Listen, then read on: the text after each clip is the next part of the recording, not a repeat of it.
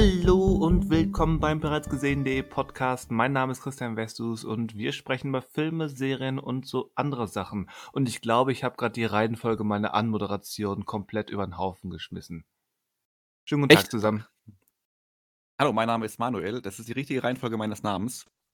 Ähm, und ich frage mich gerade, was du falsch gemacht Also, Ich, ich, glaube, so, ich glaube, sonst sage ich Hallo, wir sind beim bereits gesehenen Podcast. Wir sprechen über Filme und Serien und dann erst kommt mein Name. Und jetzt habe ich Hallo, wir sind bereits gesehen Podcast, dann mein Name und dann wir sprechen über Filme, Serien und so weiter. Ah, okay. Aber der Sinn bleibt ja der gleiche. Wir reden ja nicht über dich, wir reden ja weiter über Filme, Serien und andere Dinge. Das ist, das ist richtig, aber es wundert mich, warum ich nach, nach keine Ahnung, äh, 60 Podcasts nach diesem Muster, so ungefähr dürfte das sogar hinkommen. Ähm, Ich glaube sogar mehr, oder? Also, wenn man überlegt, die Woche hat, äh, die, das Jahr hat 50 Wochen, 51 Wochen. und wir Und das machen das in dieser Konstellation seit gut zwei zwei, Jahre. gut zwei Jahren. dann Ja, sind es ja mehr. Naja, möglicherweise. Auf jeden Fall kam mir direkt in dem Moment, wo ich es ausgesprochen habe, dachte ich, Moment, irgendwas klingt anders. Ja, vielleicht hast du ja drüber nachgedacht. Es ist ja immer so bei Dingen, die automatisiert sind. Wenn man drüber nachdenkt, klappt es nicht mehr mit manchen. Also, man denkt ja bei Fahrradfahren oder Autofahren oder manchen Dingen ja nicht darüber nach. Ja, weißt du, was das Schlimmste ist, wenn du übers Atmen nachdenkst? Und dann Zumindest keine geht, Luft geht mir mehr das kriegst so. oder nicht mehr. Ja, da- dann wird Gott. zumindest unrhythmisch. Wenn, wenn du überprüfst, hm, wann atme ich ein? Ist mein, ist mein, ist meine Atmung, ähm, aut, ähm, ist, ist die regelmäßig und so weiter? Also dann ähm, geht's bei mir, also ich ersticke nicht, aber dann merke ich, es wird arrhythmisch, ich kriege leicht, leichtes, ähm, ja, Brustschmerzen wäre zu viel gesagt. Aber ich merke schon, dass ich, dass es dann schwieriger wird, wenn man sich bewusst macht zu atmen. Ja, vor allen Dingen, dass man, wenn man sich, also das bei mir so, wenn ich mir bewusst mache, ich brauche halt diesen Sauerstoff einfach durchgehend. Und wenn ich den, also klar, ein bisschen Luft anhalten kann man ja, aber man, also man ist einfach irgendwann, wenn dieses Herz aufschlägt zu schlagen oder man keinen Sauerstoff mehr bekommt, stirbt man halt einfach oder gibt, ist der Körper halt kaputt. Und das muss man sich, also Richtig. es ist halt, also passiert auf der Erde jetzt nicht, da gibt es ja genügend Sauerstoff, aber trotzdem, Noch. ja, noch, genau, noch. Ähm, Und noch ist er frei zugänglich. gut, okay, also ja, dann, äh, also ich versuche gerade weg von dieser Angst zu kommen, Ja, ja, nee, nee, sorry. Hilft Das, nicht, aber das sind die dystopischen äh, Szenarien der Zukunft. In ein paar Jahren wird uns Sauerstoff ähm, nur noch verkauft von irgendwelchen ähm, trilliardenschweren se- also wie Wasser vielleicht auch, also sauberes Wasser. Ja, das, Also der das ist Körper, Schritt also, eins. ja. Ach ja. Hm, ja, gut, äh, die Stimmung ist gleich mal oben am Anfang. Äh, Wollen wir uns sie vielleicht versüßen mit ähm, ganz frischen Eindrücken, äh, die, man, die man erlebt hat, sei es Filme, Serien, Musik, Bücher, was auch immer. Hast du da was auf Lager, was uns die Stimmung versüßt? ja, ich weiß jetzt gar nicht, ob das die Stimmung versüßt. Also es, es ist quasi jetzt was ganz, also du hast es gar nicht aufgezählt jetzt gerade, deswegen ist es ganz interessant. Ach, Spiele. Ähm, und ich, bin- nee, auch nicht. auch nicht. Ähm, ich bin Aha. nämlich auch eher so ein bisschen, also Wikipedia nennt das eine Reality-Spielshow. Beziehungsweise Aha. fasst es aber als Webshow. Und also ich bin wirklich niemand, äh, Squid Game. nee, es ist äh, quasi eine, jetzt, also ich hätte es eine YouTube-Show genannt. Von der hast du bestimmt, ich hatte von der auch schon oft gehört und du bestimmt auch schon davon gehört. Und nämlich dieses äh, Seven vs. Wild. Da hast du bestimmt, weiß nicht, ob du schon mal davon gehört hast. Se Seven was? Versus Wild, also sieben gegen die Wildnis. Ach so. Ja, doch, doch. Ähm, ja. Aber ich hab, Genau, und ich hatte. ich da, glaube, ich habe ähm, da nicht mal einen Trailer gesehen. Ich habe das irgendwo mal geschrieben gesehen und dachte, okay, nicht für mich. Ja, und das genau war's. hier und da mal aufgegriffen. Also Trailer, ich weiß gar nicht, ob es überhaupt einen Trailer gibt, so einen klassischen. Aber ich habe nur hier und da wieder was, äh, was von gelesen.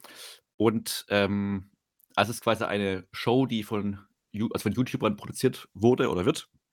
Hat mittlerweile zwei Staffeln. Die zweite Staffel lief jetzt Ende letztem Jahr. Und ich habe jetzt mal in die erste Staffel reingeschaut. Und ähm, darauf gekommen bin ich aber durch einen anderen YouTuber, ich weiß jetzt gar nicht mehr was. Also ich bin bei YouTube gar nicht so drin. Also ich kenne auch teilweise, also man kennt ja vielleicht so zwei, drei YouTuber, von denen man oft hört, aber jetzt gar nicht so im positiven Sinne. Ähm, also Oh, deutsche YouTuber vor allen Dingen. Aber ich bin da, glaube ich, schon mehr drin. Zumindest im englischsprachigen YouTube. Genau, weil, also, genau, das ist eine, also eine Deutsch, äh, deutsche Serie, jetzt keine Original, äh, keine englischsprachige Serie. Aber gerade bei deutschen YouTubern bin ich jetzt nicht so drin. Ähm, kannte auch keinen, der jetzt in der ersten Staffel mitgemacht hat. Aber ich glaube, das waren auch nicht so die bekanntesten. Ähm, genau, und äh, bin auch von einem anderen YouTuber, der versucht hat oder der halt sein Video genannt hat, dass er das Ganze quasi exposed und äh, dann aber feststellen musste, dass es halt nichts gibt, äh, was Zu man da zu irgendwie jetzt exposen. genau. Und das Lustige war halt, dass dann der eigentliche, ähm, ja, Mann hinter dieser Serie, der nennt der heißt Fritz Meinecke, der ist 'n bisschen umstritten, wie ich jetzt mitgekriegt habe und gelesen habe. Ähm, der hat dann eine ein so ein Reaction-Video dazu gemacht und hat halt dieses Video angeschaut, wo dieses Exposed angekündigt wurde. Und er hat halt wirklich so 99% der Zeit dieses YouTube-Videos gebraucht, um zu checken, dass halt dieser YouTuber ihn nicht fertig machen möchte und nicht ihn kritisiert, sondern ihn halt, äh, zustimmt und für diese Produktion auch lobt. Und das hat er halt, äh, nicht gecheckt. Das Lustige war halt, dass dann der ursprüngliche YouTuber auch noch mal 'n Reaction auf seine Reaction gemacht hat und quasi sich angeschaut hat, wie er nicht sein Video checkt. Oh Also, wie er Gott. nicht checkt, dass er halt, äh, ihn grade nicht fertig machen will oder kritisiert, sondern dass er aufgreift, wie halt Medien daraus was machen wollen, was aber nicht da ist, also 'n Skandal oder irgendwas. Ähm, genau, also, ich will jetzt nicht aber jetzt nicht so äh, nicht so ausbreiten. Ähm, in Staffel 1 war's so, es waren, äh, 7 ja, logischerweise 7 Kandidaten. Fritz Meinecke war auch selber einer davon. Die wurden alle in, ähm, Schweden In äh, quasi auf 'ner Schweden? Genau, in Schweden ausgesetzt, ähm, auf 'ner also, es war, glaube ich, 'ne teilweise waren's Inseln, auf die sie gelassen wurden, teilweise halt so also, an 'nem größeren ich weiß gar nicht mehr, wo genau es war, an 'nem größeren See halt auch. Ähm, und die waren quasi für 7 Tage alle auf sich selbst gestellt. Also, die waren quasi nicht gemeinsam irgendwo, sondern jeder wurde an verschiedenen Punkten ausgesetzt und Mhm. die konnten alle 7 Gegenstände mitnehmen, die konnten sie frei wählen. Äh, einer war dabei, dem war das auch irgendwie der wollte noch mehr Herausforderung, der hat nur 2 Gegenstände mitgenommen. Also, Gegenstände mit wie halt zum Beispiel Schlafsack oder 'ne Säge, äh, oder Feuerstahl, um sich halt Feuer zu machen, solche Sachen. Ja. Und die haben alle noch, äh, 2 ich meine, 2 GoPro-Kameras mitbekommen, damit sie sich selbst quasi filmen. Also, die hatten kein Kamerateam dort von dem Team selber, sondern die filmten sich selber, äh, 7 Tage lang und daraus haben die quasi dann die Show geschnitten. Also, die waren wirklich so komplett auf sich gestellt, da waren auch keine Kameras installiert, die quasi darüber hinaus aufgenommen haben, sondern die Aufnahmen, die es gibt, sind halt von ihnen selbst erstellt worden und nur also, man sieht halt auch nur das, was man sie dann auch das miteinander äh, teilen okay, wollen. also, es ist auch glaubwürdig, dass das nur die sind, nur die GoPros? Ähm, ich also, ich würde schon sagen, ja, es gibt jetzt keine Aufnahmen, wo man sagen kann: „Hey, das ist irgendwie 'ne andere Kamera, das kann nicht die von denen sein.“ Die wurden halt wahrscheinlich schon vorher bisschen gebrieft, wie sie also, klar, den Umgang, aber auch, was sie halt machen können oder was sie machen sollen, damit man auch was mitkriegt. Ähm, und, äh meine genau, zu der 2. Staffel, die habe ich noch nicht gesehen, gibt's auch 'n größeres Making of.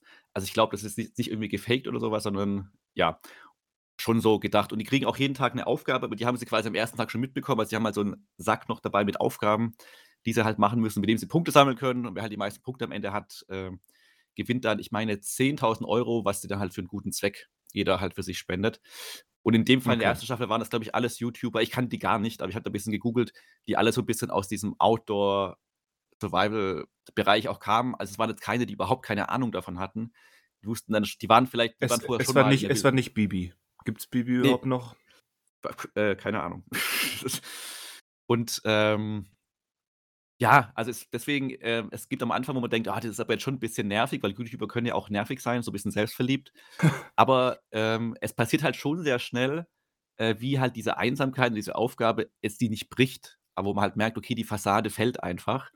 Und, ähm, äh, es haben auch nicht alle 7 es geschafft. Ich meine, es waren am Ende, glaube ich, 3, die wirklich die komplette Zeit durchgehalten haben. Einer war halt direkt krank irgendwie, 'n anderer ist was auf'n Kopf gefallen, hatte Platzwunde gehabt. Der wurde Hm. dann also, er war sich nicht sicher, ob das halt was Größeres ist, deswegen wurde er abgeholt, hat sich dann quasi au also, war halt dann disqualifiziert, ist trotzdem wieder zurückgefahren, diese 7 Tage dort geblieben, halt außerhalb der Wertung. Und, ähm, ja, ich fand's eigentlich dann doch ganz interessant und spannend, einfach dieses, wie die damit umgehen, was sie so machen, äh, was die ganze Situation aus ihnen auch macht. Und es also, es sind, glaube ich, 15 oder 16 Folgen, die immer so zwischen 40 und 'ner St 40 Minuten und 'ner Stunde sind. Ist vielleicht teilweise 'n bisschen lang, ähm, aber, äh, ja, ich habe es ziemlich schnell, glaube ich, durchgeschaut und fand's dann für so 'n YouTube also, ich habe jetzt gar kein Vergleichsformat im Kopf. Also, es ist auch wirklich, wie man so liest, sehr erfolgreich, hat auch Millionen von Abrufen, jetzt auch die 2. Staffel auch gehabt, ähm, die auf Panama gespielt hat auf 'ner Insel. Ähm, ja, deswegen ist mal was ganz anderes irgendwie, weil ich finde so showmäßig also, wenn ich immer an Deutschland und Shows denke, denke ich meistens, dass vielleicht von aus der Richtung ProSieben früher Stefan Raab viel kam, das mal gut, mal schlechter war.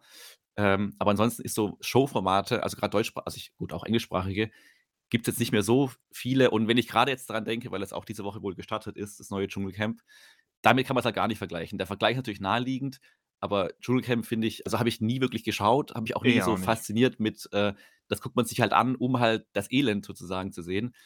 Das ist halt da das ist halt nicht so. Also, das ist halt hier, weil die ja wirklich immer alleine sind und das auch ernst nehmen und wirklich halt auch, äh, nicht irgendwie das showmäßig machen und da auch keinen Zickenkrieg gibt, weil sie halt für sich auf sich gestellt sind.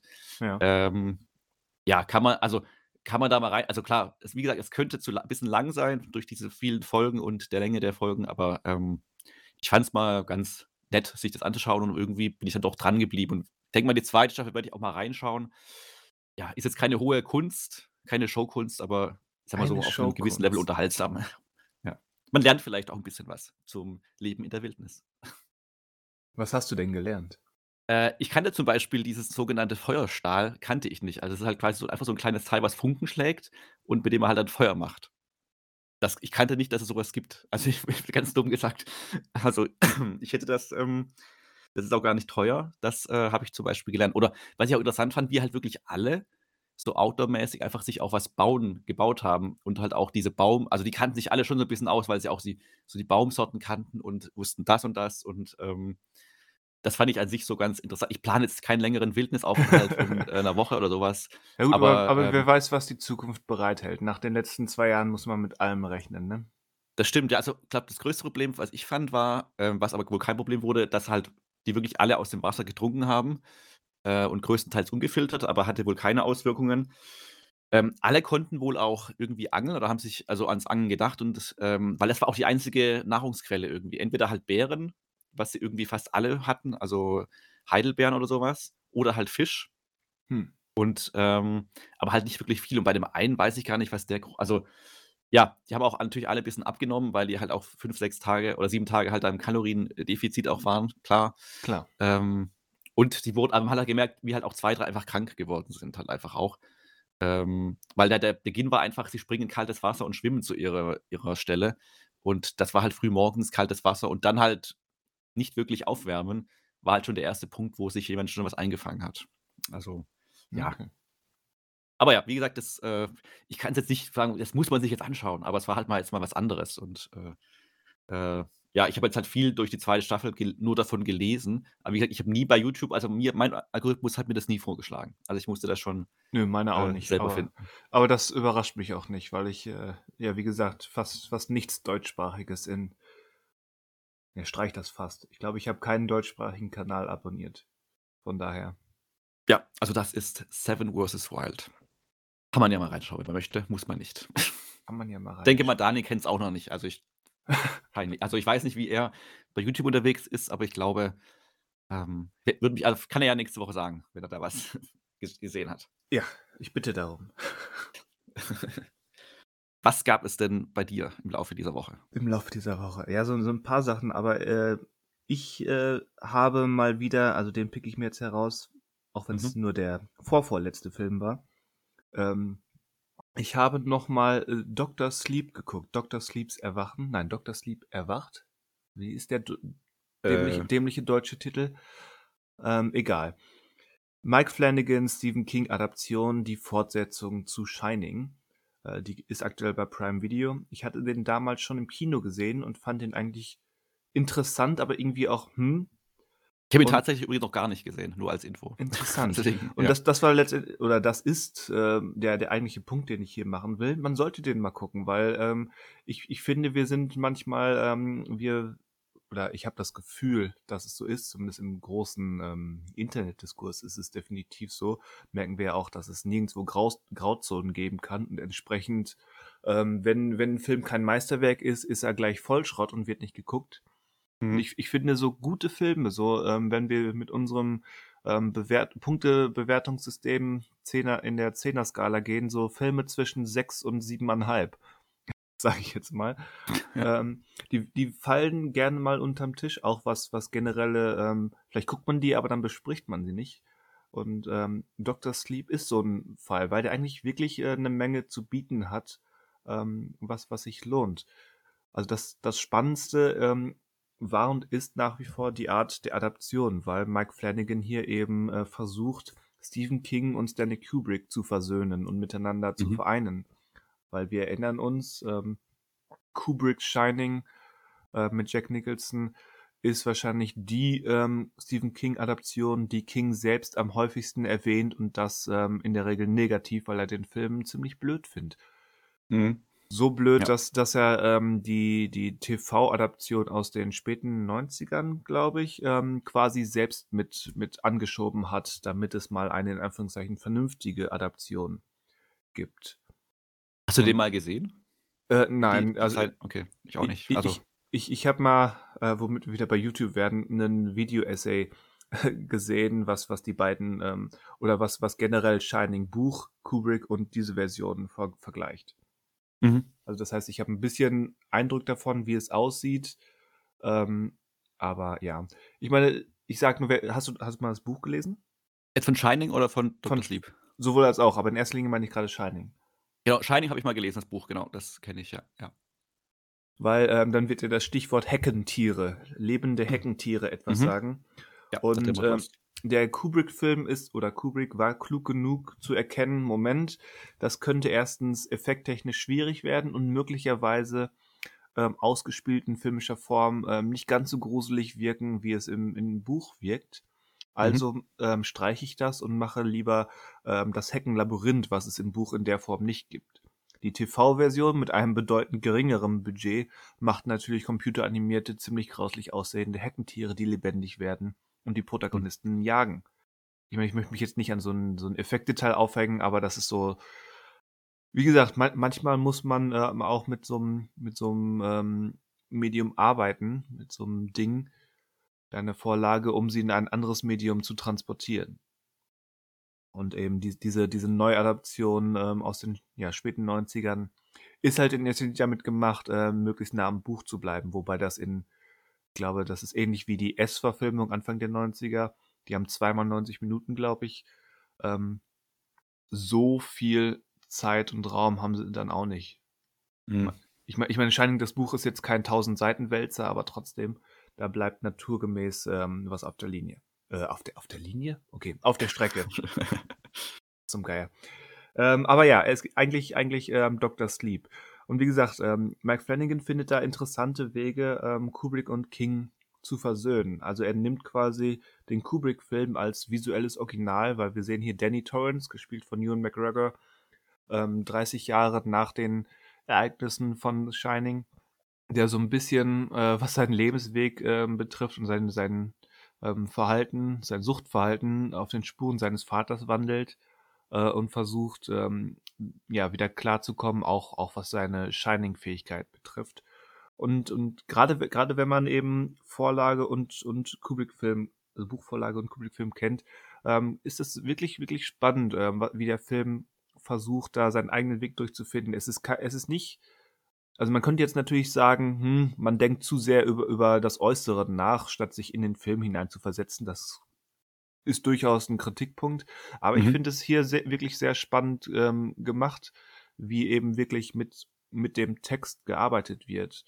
Und ähm, abseits von all, all dem Adaptionsprozess ähm, hat der Film wirklich einige wirklich gelungene Momente. Also es gibt da zum Beispiel, ähm, oder anders, es geht ja ähm, darum, es gibt äh, da diese Gruppe von anderen ähm, Shining-Begabten, angeführt von Rebecca Ferguson, ähm, die heißen der wahre Knoten und die jagen eben andere Menschen mit Shining, ähm, um sich von, vom Shining zu ernähren, indem sie den Menschen quälen und dann töten und das ähm, freigesetzte Shining quasi aufnehmen. Mhm. Ähm, das ist so der, der Kernpunkt. Und ähm, dann, dann trifft eben Danny Torrance auf ein junges Mädchen, äh, was eben besonders hochbegabt ist, ein besonders starkes Shining hat und äh, die wird dann natürlich zum Ziel des wahren Knoten. Und äh, Danny Torrance muss, muss sich entscheiden, ob er ähm, bereit und in der Lage ist, diesem Mädchen zu helfen. Und äh, da gibt es eine Szene, ähm, wo dann der wahre Knoten ein Opfer findet, ein, ein Kinderopfer. Und ähm, die jagen den, ähm, fassen den und ähm, töten den dann. Und das ist, ähm, ich meine, es ist nur bedingt grafisch, aber es ist meiner Meinung nach deutlich, ähm, deutlich grausiger und auch effektiver als so ziemlich alles in den beiden neuen S-Filmen. Und allein so als, als, als Horroraspekt ähm, ist da schon eine Menge drin. Und dann Mhm. ähm, Das klingt jetzt wie ein Spoiler, aber eigentlich, wenn man drüber nachdenkt, ist es nicht verwunderlich, dass, dass der Weg zurückführt zum Overlook Hotel. Spannenderweise bei, bei King in der Vorlage explodiert das Overlook Hotel am Ende. Bei Kubrick steht es noch. Ähm, und auch hier findet der Weg eben interessante Wege, dorthin zurückzukehren. Und die ganze ähm, Nachstellung ähm, vom Hotel selbst, vom Set und aber auch von den Ereignissen des Films und der Vorlage sind, sind super spannend. Also ähm, deswegen Fazit dieses, dieses ähm, Traras, was ich jetzt hier veranstaltet habe. Guckt den mal. Äh, es ist kein Meisterwerk, aber es ist eine super spannende Angelegenheit, ähm, wenn man zumindest so ein, zwei Vorlagen oder, oder Bezugspunkte kennt. Also entweder das Buch, den King-Film ähm, oder von mir aus auch ähm, Dr. Sleep Buch. Das Buch. Von daher lass dir nicht unter den Tisch fallen, nur weil Mike Flanagan kurz danach anfing ähm, oder nein, schon dabei war, auf Netflix seine erfolgreichen Miniserien zu drehen. Was spricht er eher dafür, dafür das eigentlich den anzuschauen? Wenn man, wenn man die gefallen, da Gefallen gefunden hat, spricht es ja wahrscheinlich dafür, auch mal in den Film reinzuschauen. Eigentlich, schon, es, eigentlich ja. schon, aber ich habe das, ich habe das Gefühl, ähm, viele Leute, die nicht so filmverrückt sind, aber ähm, sind aber irgendwie auf den Serienzug aufgesprungen, weil der in den letzten 10, 15 Jahren eben besonders in den Vordergrund gedrückt wird. Also ich kenne viele Leute, die, die nie was mit Filmen am Hut hatten, aber halt reihenweise über Netflix und neue Serien sprechen. Und die mhm. bleiben dann eben auch dabei. Und dann kommt okay. ja auch bei Mike Flanagan alle anderthalb Jahre eine neue Serie. Zumindest war es bisher so. Ja. Jetzt zum Thema, äh, ja. Nö, ich wollte im Prinzip nur wiederholen. So. Also ähm, lass, lass den Dr. Sleep nicht unter den Tisch fallen. Genau, Thema äh, Trara wollte ich nur aufgreifen, weil das eigentlich das ist, was mich bisher davon abgehalten hat, weil ich halt, bevor ich den anschaue, nochmal ähm, so weit gehen wollte, das Buch, also Shining und Dr. Sleep zu lesen und halt auch nochmal Kubricks Shining zu schauen als Vorbereitung. Und dieser Aufwand, den man sich da vornimmt, dazu geführt hat, dass ich halt bisher den Film deswegen nicht gesehen habe, ja. weil ich die anderen drei Dinge, die ich mir vorgenommen habe, eben noch nicht bewältigt habe. Und das ist halt, also ja. Ja, wie Daran gesagt, so ein bisschen. Wie, wie gesagt, ich, de ich denke, ähm, wenn man die Kubrick-Version nicht kennt, da, da fehlt schon was. Also gerade wenn es dann zum Schluss im Overlook Hotel spielt, äh, Mike Flanagan weiß genau, wie er Kamerafahrten rekonstruiert, um, um mit unserer ähm, um mit unserer Erinnerung zu spielen, dass wir wissen, Moment, jetzt geht es um diese Kurve und da müsste eigentlich Person X stehen.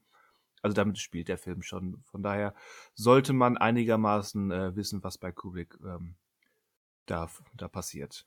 Genau, also präsent ist es ja noch irgendwie, aber ich habe das Gefühl, das nochmal auffrischen zu müssen. Aber gut, ähm, vielleicht, also ich weiß gar nicht, ist denn bei Prime Video, ähm, war das die Kinofassung? Weil es gibt ja, glaube ich, von Dr. Sleep mittlerweile auch eine längere Fassung noch, wo ich jetzt nicht weiß, ob die jetzt besser ist, aber ähm, war das irgendwie gekennzeichnet, was für eine Fassung das ist? Nee, aber es dürfte, ähm, dürfte die Kinofassung gewesen sein. Ich schau mal eben, die ging zwei ja, Stunden 25 dann dürfte es die Kinofassung sein. Genau, weil der Director's Cut geht wohl ganze drei Stunden mit Abspann. Ja. Okay. Ja, dann war es die Kinofassung. Okay. Ja, genau, mir ist auch letzt, also ich habe auch letztens gesehen, dass der bei Prime ist, aber ähm, mal gucken, ob ich jetzt ihn einfach mal anschaue oder doch das Trara drumherum mitnehmen möchte und sich dadurch die Sichtung noch weiter verschieben wird. Ja, sonst geht doch mal das Trara ganz direkt an, zumindest den Kubrick-Film. Ja.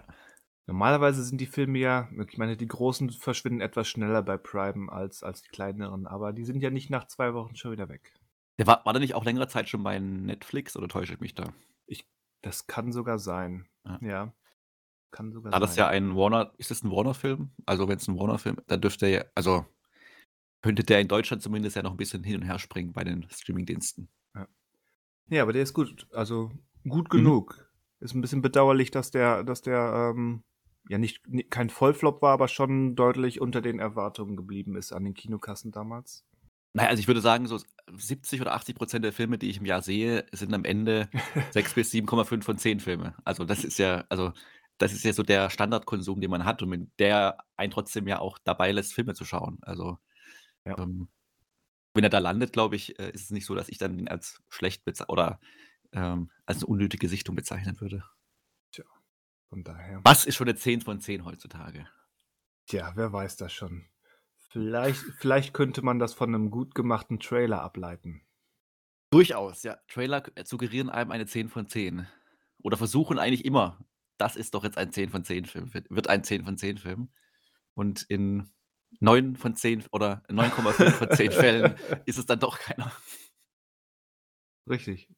Fällt, fällt dir, eigentlich wollten wir was anderes stellen, aber fällt dir gerade eine ein, wo der Trailer schon geil war und der Film äh, das dann bestätigt hat?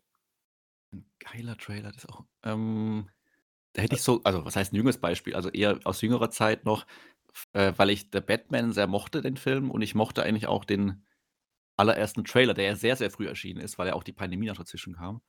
Ähm, muss ich sagen, also ich weiß nicht, ob das genau der Film war, der damals suggeriert wurde, den ich dann auch bekommen habe, sozusagen, den ich erwartet habe nach dem Trailer. Aber vom Eindruck her würde ich sagen, ja, das war so der Fall von.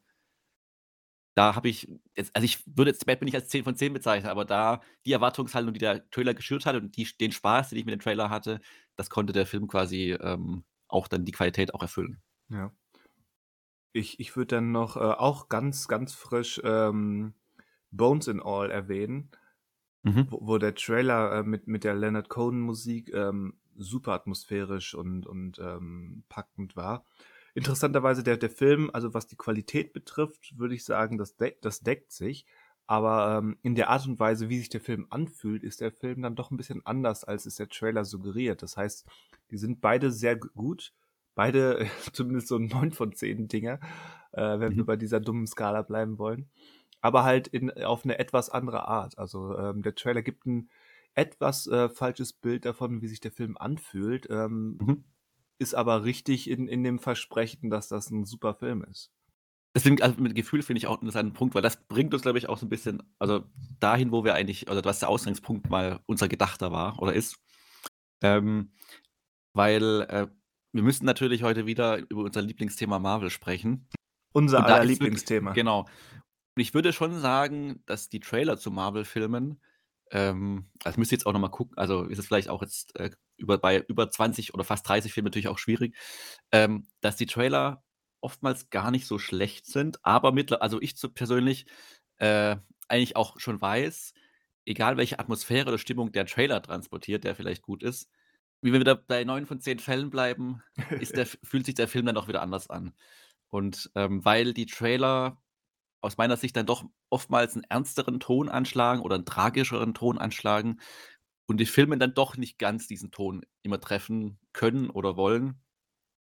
Und ähm, ich da halt wieder weiter, okay, lasst mich halt von euch doch nicht mehr hinters Licht, oder ich nehme es euch nicht so ganz ab, was der Trailer mir verkaufen möchte für Ja. den Film, weil der doch vielleicht nicht ganz so dramatisch wird. Beziehungsweise, wenn man jetzt gerade direkt mal diesen Ant-Man jetzt mal nennt, diesen Nee, aktu ja, dieser neue Trailer, Ja, ich würde eigentlich, wollte Ja. nur, nur reinwerfen, Ja. ähm, die größte Diskrepanz von dem, was du da gerade beschreibst, Mhm. war für mich ähm, Black Panther 2. Der erste, Black Tra den der noch erste Trailer und der genau. Mhm. Film, die Mhm. Diskrepanz dazwischen ist schon, äh, das, das wiegt schon schwer.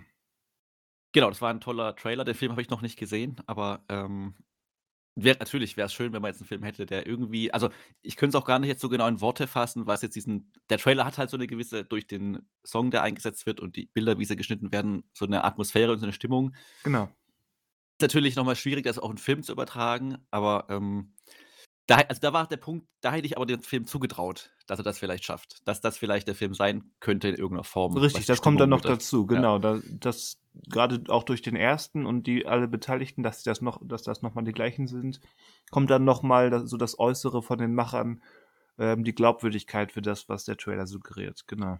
Und jetzt wieder äh, zurück zu Ant-Man. Zu, wie, heißt, wie heißt der Ant-Man the Wasp? Quantumania heißt das auch im Deutschen? Ist ja auch, genau. Ähm, da gab jetzt, war das diese Woche, diesen neuen Trailer, der, ähm, also er, es wird gesagt, er verrät relativ viel. Ich fand das jetzt gar nicht, dass er so viel verrät, weil der Bösewicht war ja eigentlich klar, wer das ist. Und gut, er wird jetzt halt nochmal deutlicher gemacht, was er eigentlich vielleicht vorhat auch. Aber auch hier ist es so, ähm, der Trailer wirkt jetzt sehr dramatisch und für die Hauptfigur, also für Ant-Man so, dass er da äh, wirklich auch persönlich angegriffen wird und das auch so äh, für ihn sehr äh, einschneidendes Erlebnis wird. Und hier ist wieder, schwingt für mich jetzt aber wieder mit, ich glaube aber nicht, äh, dass da jetzt ganz so dramatisch wird und dass der lockere Ton vielleicht, wird, also ich wü- würde mir wünschen, dass es nicht so ist, also dass der Trailer nahe dem Film ist, was die Atmosphäre betrifft. Aber was auch wieder hier ist, wir wissen ja auch genau, und das, damit spielt ja auch direkt der Trailer mit seinen Texteinblendungen, dass dieser Bösewicht äh, jetzt ja auch nicht äh, der Bösewicht nur für diesen Film ist, sondern der nächste große ist für die ganze Reihe. Ja. Das heißt, so ganz beendet wird das Ganze auch wieder nicht. Und es ist wieder so ein Teil von einem ganz, äh, von was Größerem. Und deswegen, also für, für mich Ja. funktionieren dann halt diese Einzelfilme nicht mehr in diesen tragischen Momenten, weil es dann vielleicht das Interesse von Marvel doch wieder das große Ganze eigentlich ist und nicht mehr so die, einzel die einzelnen Schicksale. Und das suggeriert der Film, äh, der Trailer für mich Richtig, das, das und, unter, ähm, unterstreicht der Trailer ja auch. Also das, Ja. dieser zweite Trailer scheint ähm, ganz, ganz bewusst nach dem Muster ähm, designt zu sein, zu verklickern. Hier, hier ähm, beginnt jetzt die nächste große Phase und wir haben wieder einen Thanos-artigen zentralen Widersacher, um den sich alles dreht. Ja, sie, nennen ja, glaube ich, das Ganze auch schon Dynastie, wie ja Gen auch dann, genau, die, da Ja. gibt's die Texteinblendung, irgendwie Beginn einer neuen Dynastie und wir wissen, in Ja. 2025, glaube ich, kann sein. ko kommt der nächste Avengers, ähm, also der erste von zwei neuen Avengers-Filmen, der The Kang, Kang, Kang Dynasty heißt. Aber von dem, also nur, weil ich das, den hatte bei dem ersten Trailer ja auch schon gesehen. Und ich habe jetzt Loki die Serie nicht gesehen, aber ist, hat er da nicht auch schon mitgespielt und war da als Bösewicht erkenntlich oder ist der jetzt neu? Nicht, nicht als, also ich weiß jetzt nicht, wie sehr ich dich und die Zuhörer ähm, in Sachen Loki spoilen soll. Sehr- Okay, okay. Aber des, deswegen die, die Frage, wie sehr er dort als Bösewicht die, ähm, vorgestellt wird, ist halt schwierig zu beantworten. Aber ja, er, tau er taucht dort auf in Loki. Aber nur relativ kurz am Ende. Aber es Okay. ist mehr als nur ein Cameo am Ende. Also er spielt in, den, in der letzten Folge, glaube ich, ähm, schon, schon eine ganz, ganz zentrale Rolle. Aber ich, ich weiß nicht, wie es bei dir ist, aber ähm, während dem Schauen von den Trailer hat man schon das Gefühl, ja, vielleicht würde ich mir den vielleicht sogar im Kino anschauen. Und am Ende, also bei mir kommt dann relativ schnell am Ende von so einem Trailer die Ernüchterung, ja, aber wahrscheinlich ist es dann halt doch nicht so, wie es jetzt hier verkauft wird. Und ähm, also ich habe jetzt wirklich letztes Jahr, also ich bin jetzt von vornherein nicht der größte Marvel-Fan, aber letztes Jahr wirklich gar keinen Marvel-Film im Kino gesehen. Ähm, und bei Black Panther hat es mich wirklich interessiert, aber da hat es einfach nicht ergeben, der Kinobesuch. Ähm, und hier ist es jetzt wieder so, also ich, ich schwanke noch, aber ich glaube, ich würde jetzt nicht so dahinterher sein, den wirklich im Kino zu schauen. Es sei denn halt wirklich, Kritiken dazu äh, fallen dann doch anders aus, als man erwartet hat oder äh, betonen dann Dinge, die man vielleicht jetzt nicht erwartet hätte. Aber ja, weiß nicht. Ähm, noch Ja, sehr zwiegespalten. Ja, ich bin mittlerweile auch, also Black Panther hätte ich wahrscheinlich auch so ähm, mir, mir angeguckt, weil ich da eben Hoffnung hatte, aber grundsätzlich die Marvel-Filme sind, sind so Sachen, wenn sich ähm, ein gemeinsamer Kinobesuch mit, mit äh, Freunden oder so ergibt, dann bin ich dabei. Ansonsten würde ich den jetzt nicht gezielt ähm, anvisieren, damit ich ihn gesehen habe im Kino. Vielleicht für Guardians 3, aber das sind eben die Guardians. Das stimmt, das sind so, also da müsste ich, ah, da habe ich die Trailer, also da finde ich, da würde ich fast schon sagen, da ist wieder andersherum. Da sind die Trailer eigentlich, äh, verbergen eigentlich so ein bisschen den emotionalen Kern von den, also jetzt der neue, bei dem dritten Teil vielleicht nicht, aber wenn ich an die ersten beiden Filme denke und ich habe Ja. jetzt aber gerade nur vom ersten Film den Trailer im Kopf, der wirklich sehr auf dieser Humorschiene einfach äh, fuhr, ähm, da wurde das Emotionale gar nicht so mitverkauft in dem Moment und da könnten sie das aber eigentlich und da schafft der Trailer nicht oder wollen sie es nicht, weiß ich nicht, aber ähm, da ist eigentlich so der andersrum der Fall. Ja, sollten meiner- wir uns deswegen Sorgen machen, wenn jetzt der Trailer zu ähm, Guardians 3 äh, das doch offensiver angeht, als wir es gewohnt sind? dass er, dass er sich zu bewusst macht oder zu Ja, sehr darauf genau. geht. Ähm, ja, also könnte man natürlich, wenn man pessimistisch ist, könnte man das äh, sein. Dann, dann Äh, muss ich das leider sein. Ja. ähm, andererseits könnte man sagen, okay, James Gunn gibt man halt noch diesen Vertrauensbonus äh, oder Vorschuss mit.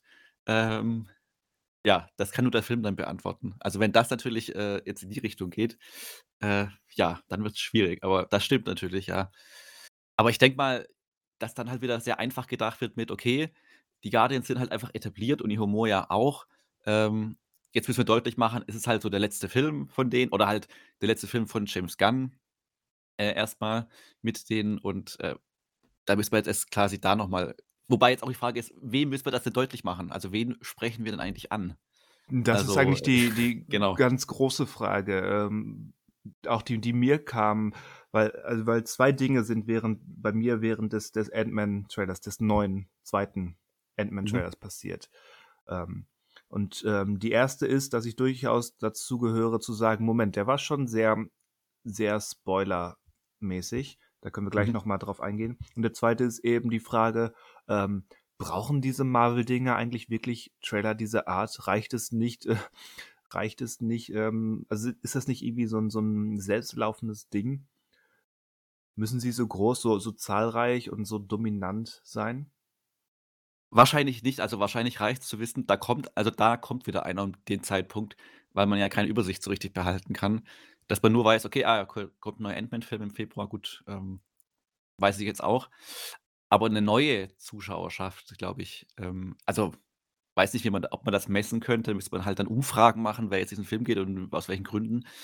Aber genau, es ist einfach so eine Grundzuschauerschaft ja da, die weiterhin regelmäßig da reingeht, auch wenn da so ein bisschen ja die Zahlen, glaube ich, runtergehen, die Einnahme ähm, Einspielergebnisse, wenn man das letzte Jahr nimmt. Ja, aber vielleicht Aber waren die ja. sind die letzten anderthalb Jahre nicht gerade die idealsten, um Ne, ne, größere überhaupt nicht. Ten Tendenz in der Ja. in der, ähm in Kinozahlen Wobei ja Spider-Man auch trotz allem Ja. sehr, sehr erfolgreich war, aus aus dann auch wieder ganz anderen Gründen vielleicht auch wiederum.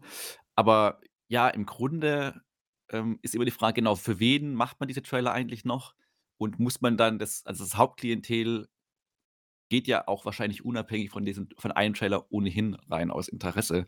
Ja. Und, Weil weil ähm, wir ja. hatten wir hatten im Freundeskreis auch schon, ähm, erste erste Anfrage, gehen wir da zusammen rein und, ähm, also es Daniel war da mit dran beteiligt und, ähm, eine Freundin fragte, ähm: „Was muss ich denn alles vorab gucken, damit ich mich darin zurechtfinde?“ Und, äh, das sind Fragen, die man mittlerweile häufiger stellen muss und, ähm, wo dann die Antworten durchaus, ja, mehr als nur ein Film sind. Ich meine, in diesem Fall, sie hat alles gesehen.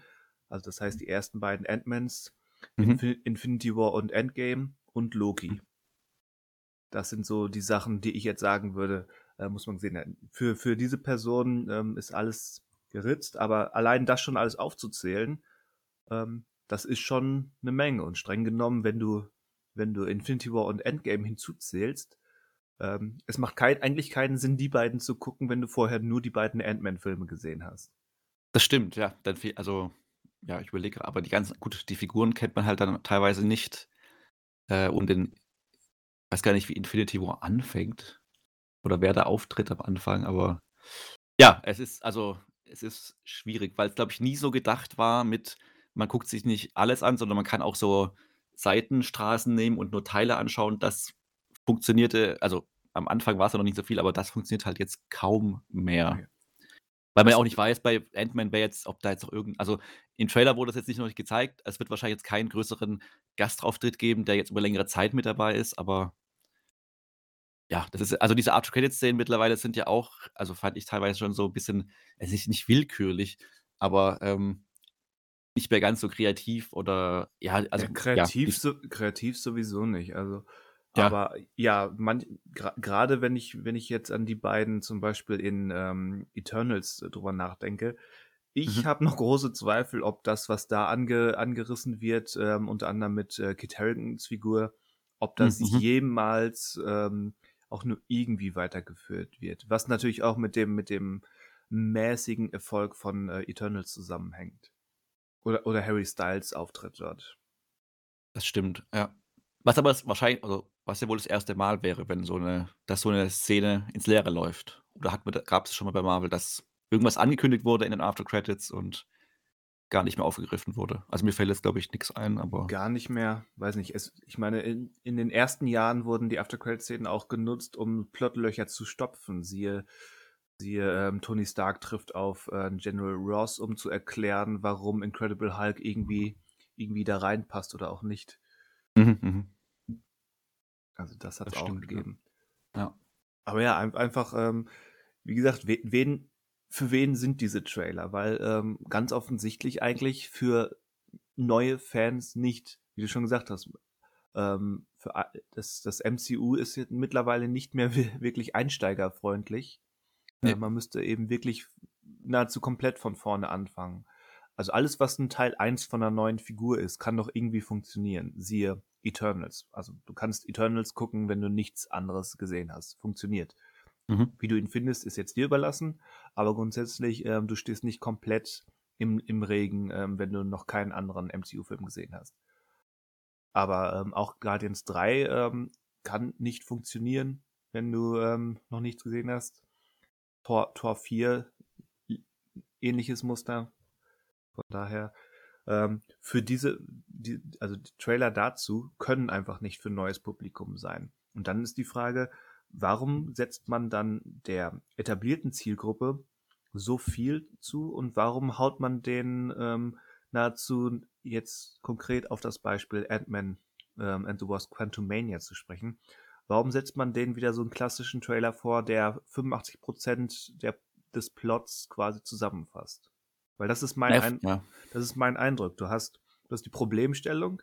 Mhm. Ähm, Scott Lang war lange Zeit weg, ähm, sein, hat seine Tochter nicht wirklich, nicht zuletzt auch, ähm, weil er eben von, ähm, von seiner Ex-Frau ähm, getrennt ist, ähm, weil er erst entweder im Knast war oder eben als Avenger unterwegs war und eben weil äh, der Schnips passiert ist, hat er seine Tochter nur bedingt aufwachsen sehen. Die scheint jetzt irgendwie im Gefängnis gelandet zu sein, weil sie auch so ein bisschen, ich sag mal, ähm, aneckt.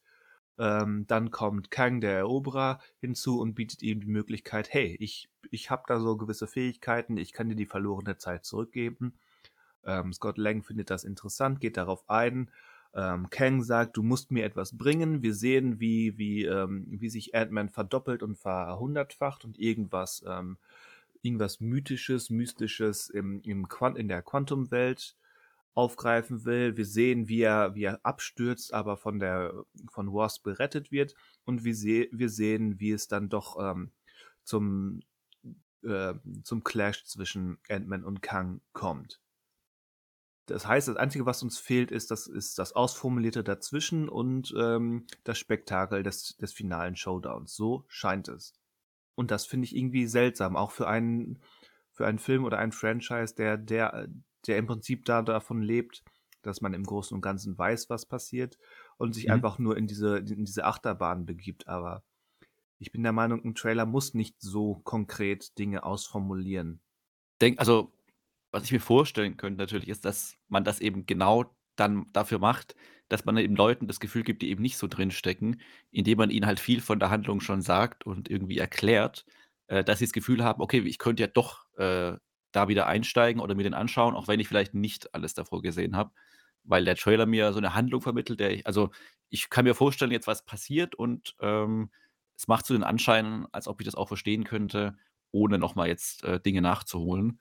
Ähm, also das könnte ich mir vorstellen, weil die Fans selber brauchen das ja nicht. Also die die wissen ja ohnehin schon seit Jahren davon, dass dieser Film ja auch kommt. Also die Ankündigung gab es ja schon. Ja. Und, äh, die wollen ja eigentlich also die richtigen Fans wollen ja vielleicht auch gar nicht alles schon vorab wissen, auch oder auch wenn viel also mittlerweile ist auch jedes Geheimnis ja auch irgendwie schon im Internet da. Also wenn man es wissen möchte, kann man ja auch alles wissen, wie bei ich weiß nicht, bei Spider-Man damals beim letzten, ähm, weiß ich nicht, wie viele Menschen, oder wahrscheinlich waren es die halt, die es nur so marginal interessiert, äh, die vielleicht nicht wussten, wer da alles noch mit auftreten wird als Spider-Man. Ja.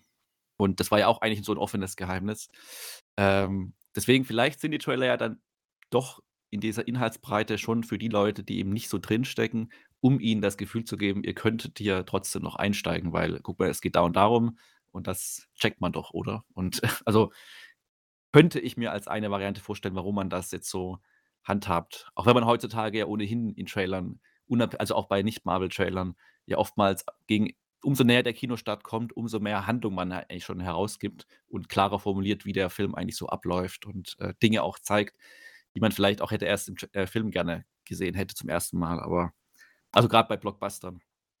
Aber das ist halt, ich weiß nicht, ob das halt eine Panik ist, die dann herrscht und zu sagen, wir müssen alles reinhauen. Hauptsache Leute kommen dann rein. Ähm, ja, also, oder ob also, man einfach immer, ja. Ja, nein, sag erst zu Ende.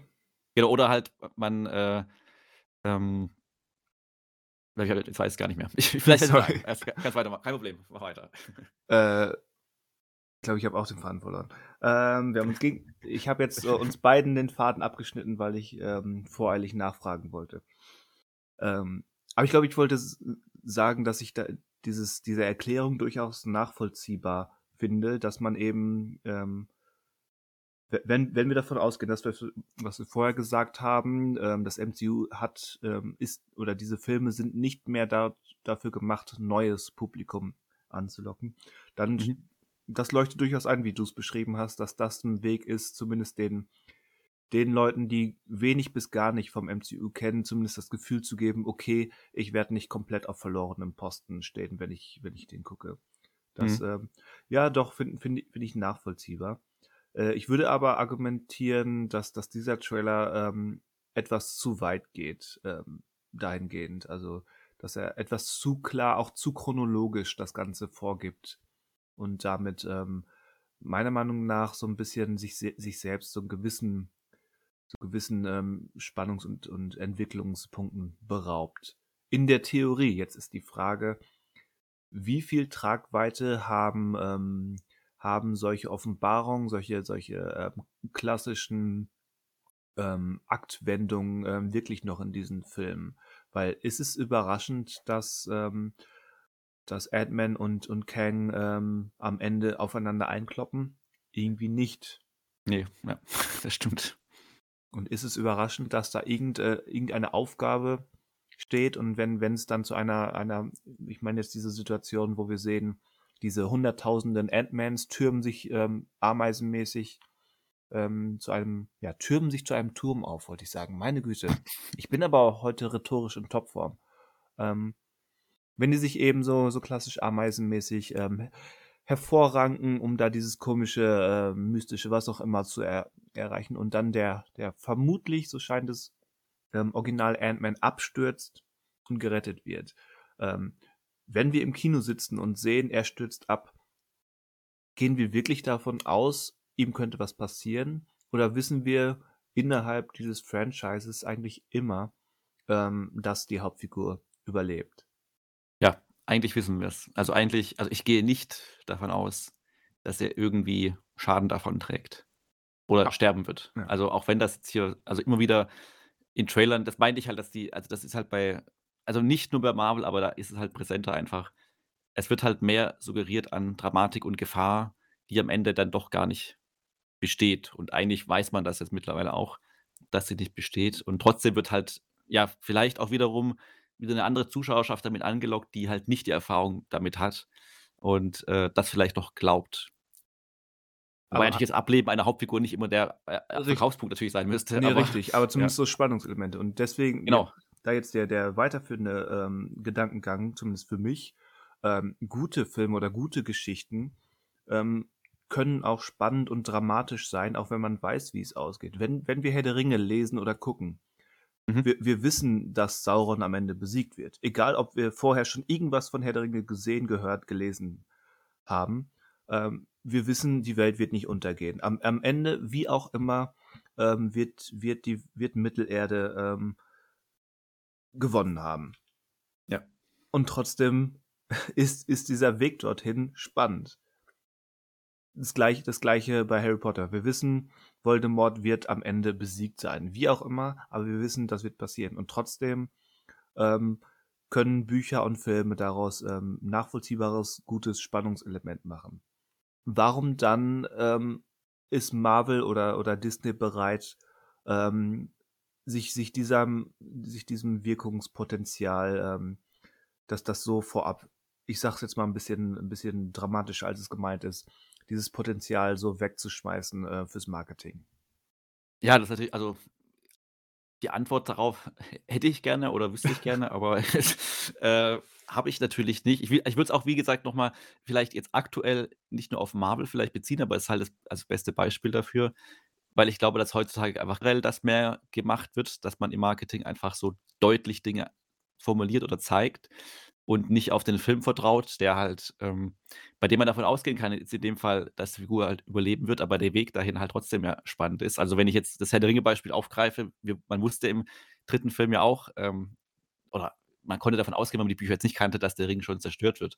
Und trotzdem war es ja auch an sich trotzdem spannend. Und man hat die ganze Zeit gedacht, ja, der Ring wird ohnehin zerstört, das ist jetzt langweilig, dass die jetzt hier das herauszögern und dann noch ewig rumkämpfen. Ja. Es hat ja trotzdem funktioniert. Und ähm, gut, wenn ich jetzt an die Trailer denke bei Herr der Ringe, es war natürlich damals noch so ein bisschen der Anfang vom Internet, deswegen war natürlich die Verbreitung der Trailer auch übers Internet, aber vor allen Dingen hat man die ja auch im Kino gesehen. Das Aber auch ist aber da- ein wicht, wichtiger Punkt, die Art und Weise, Ja. wo und wie wir ähm, dieses Marketing bekommen. Aber ja, Genau, und also, da können wir genau gleich noch drauf eingehen. Ähm, wenn ich da jetzt aus Erinnerung raus an den Trailer denke zum äh, dritten Film, äh, also der hat jetzt zum Beispiel nicht mit dem Ableben von den Figuren oder sowas gespielt, sondern einfach eher Konflikte klar gemacht. Klar, ist halt noch mal 'n Drei-Stunden-Film mit verschiedenen noch mehr Schauplätzen, als jetzt Marvel in einem normalen Film vielleicht hat. Aber, ähm, da hat er's auch schon also da waren das haben die auch mehr so die Bilder sprechen lassen, ohne aber auch schon irgendwie alles zu zeigen Aber haben haben klarzumachen, haben dass zumindest die Filmtrailer nicht zumindest, ähm, mit dieser Idee gespielt, ähm, das Schicksal der Welt steht auf dem Spiel, die Welt könnte in Dunkelheit fallen? Genau, im Grunde schon. Haben also da also das war ja auch so die Ausgangssituation. Also, ähm, das war aber, glaube ich, 'ne Atmosphäre, die man in dem Grund also ich habe das ja auch also man nimmt das ja Herr der Ringe auch ab. Ja. Also, da ist ja nicht so, dass es ge die ganze Zeit gebrochen wird irgendwie diese Stimmung, sondern man nimmt ja auch ab, dass diese dass es einfach dramatisch ist und die Welt, äh, da am Abgrund steht. Und, ähm, auch wenn man im Hinterkopf weiß, dass es natürlich, äh, gut ausgehen wird oder sehr wahrscheinlich gut ausgehen wird, aber man nimmt das irgendwie den Figuren in dem Moment auch ab und dann kann das der Trailer auch machen.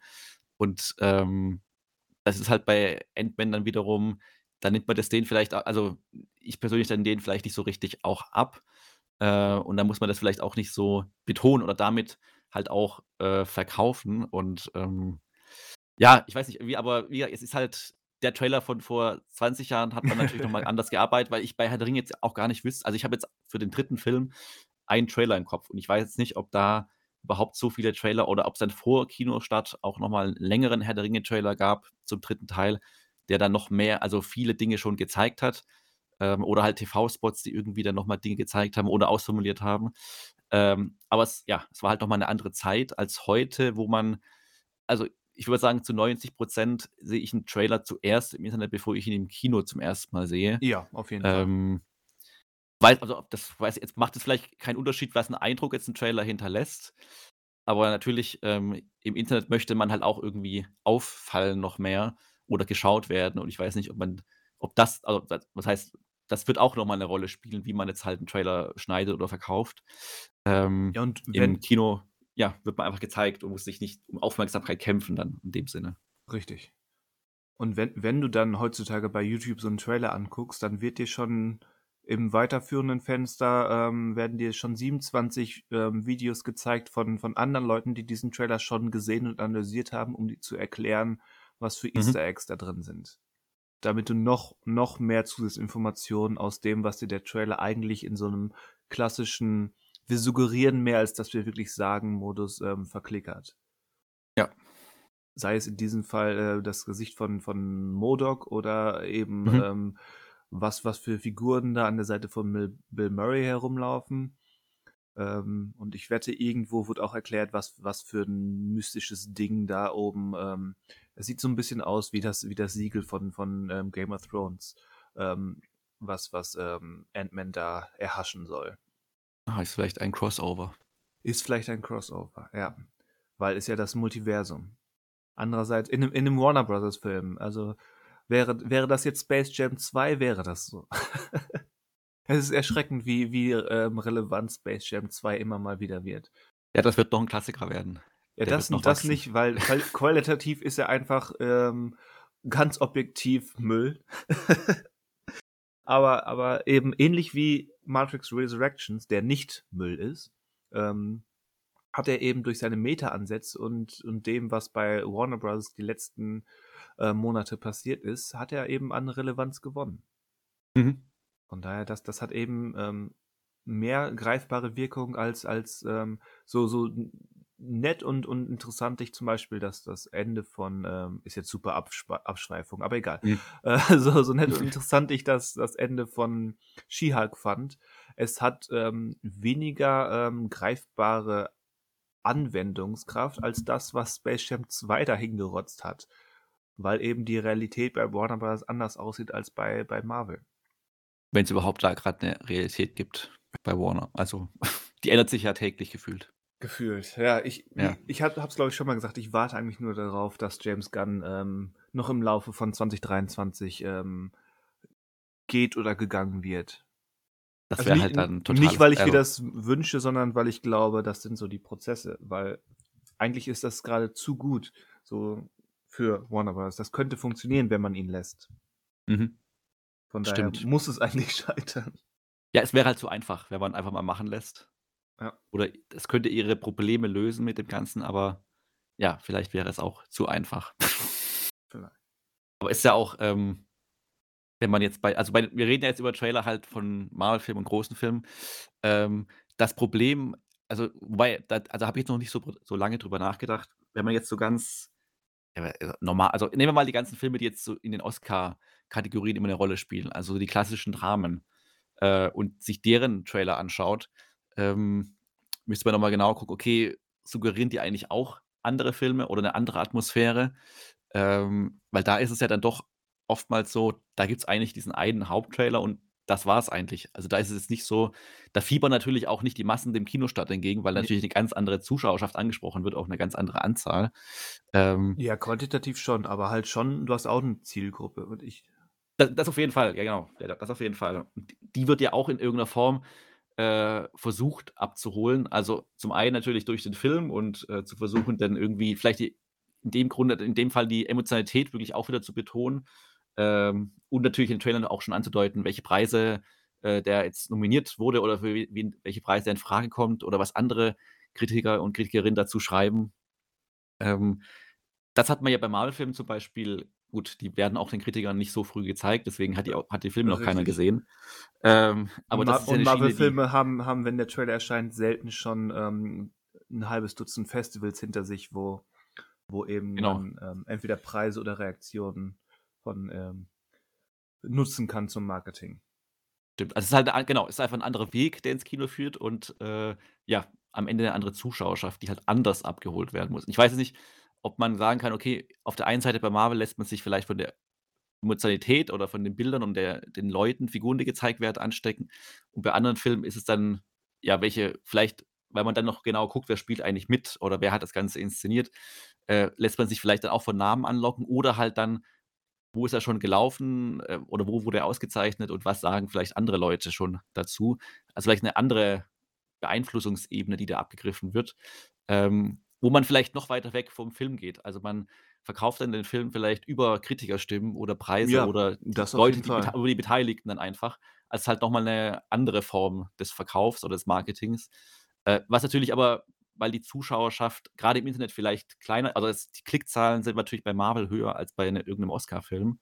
Ja. Ähm, und es ist halt 'ne andere Form von Marketing.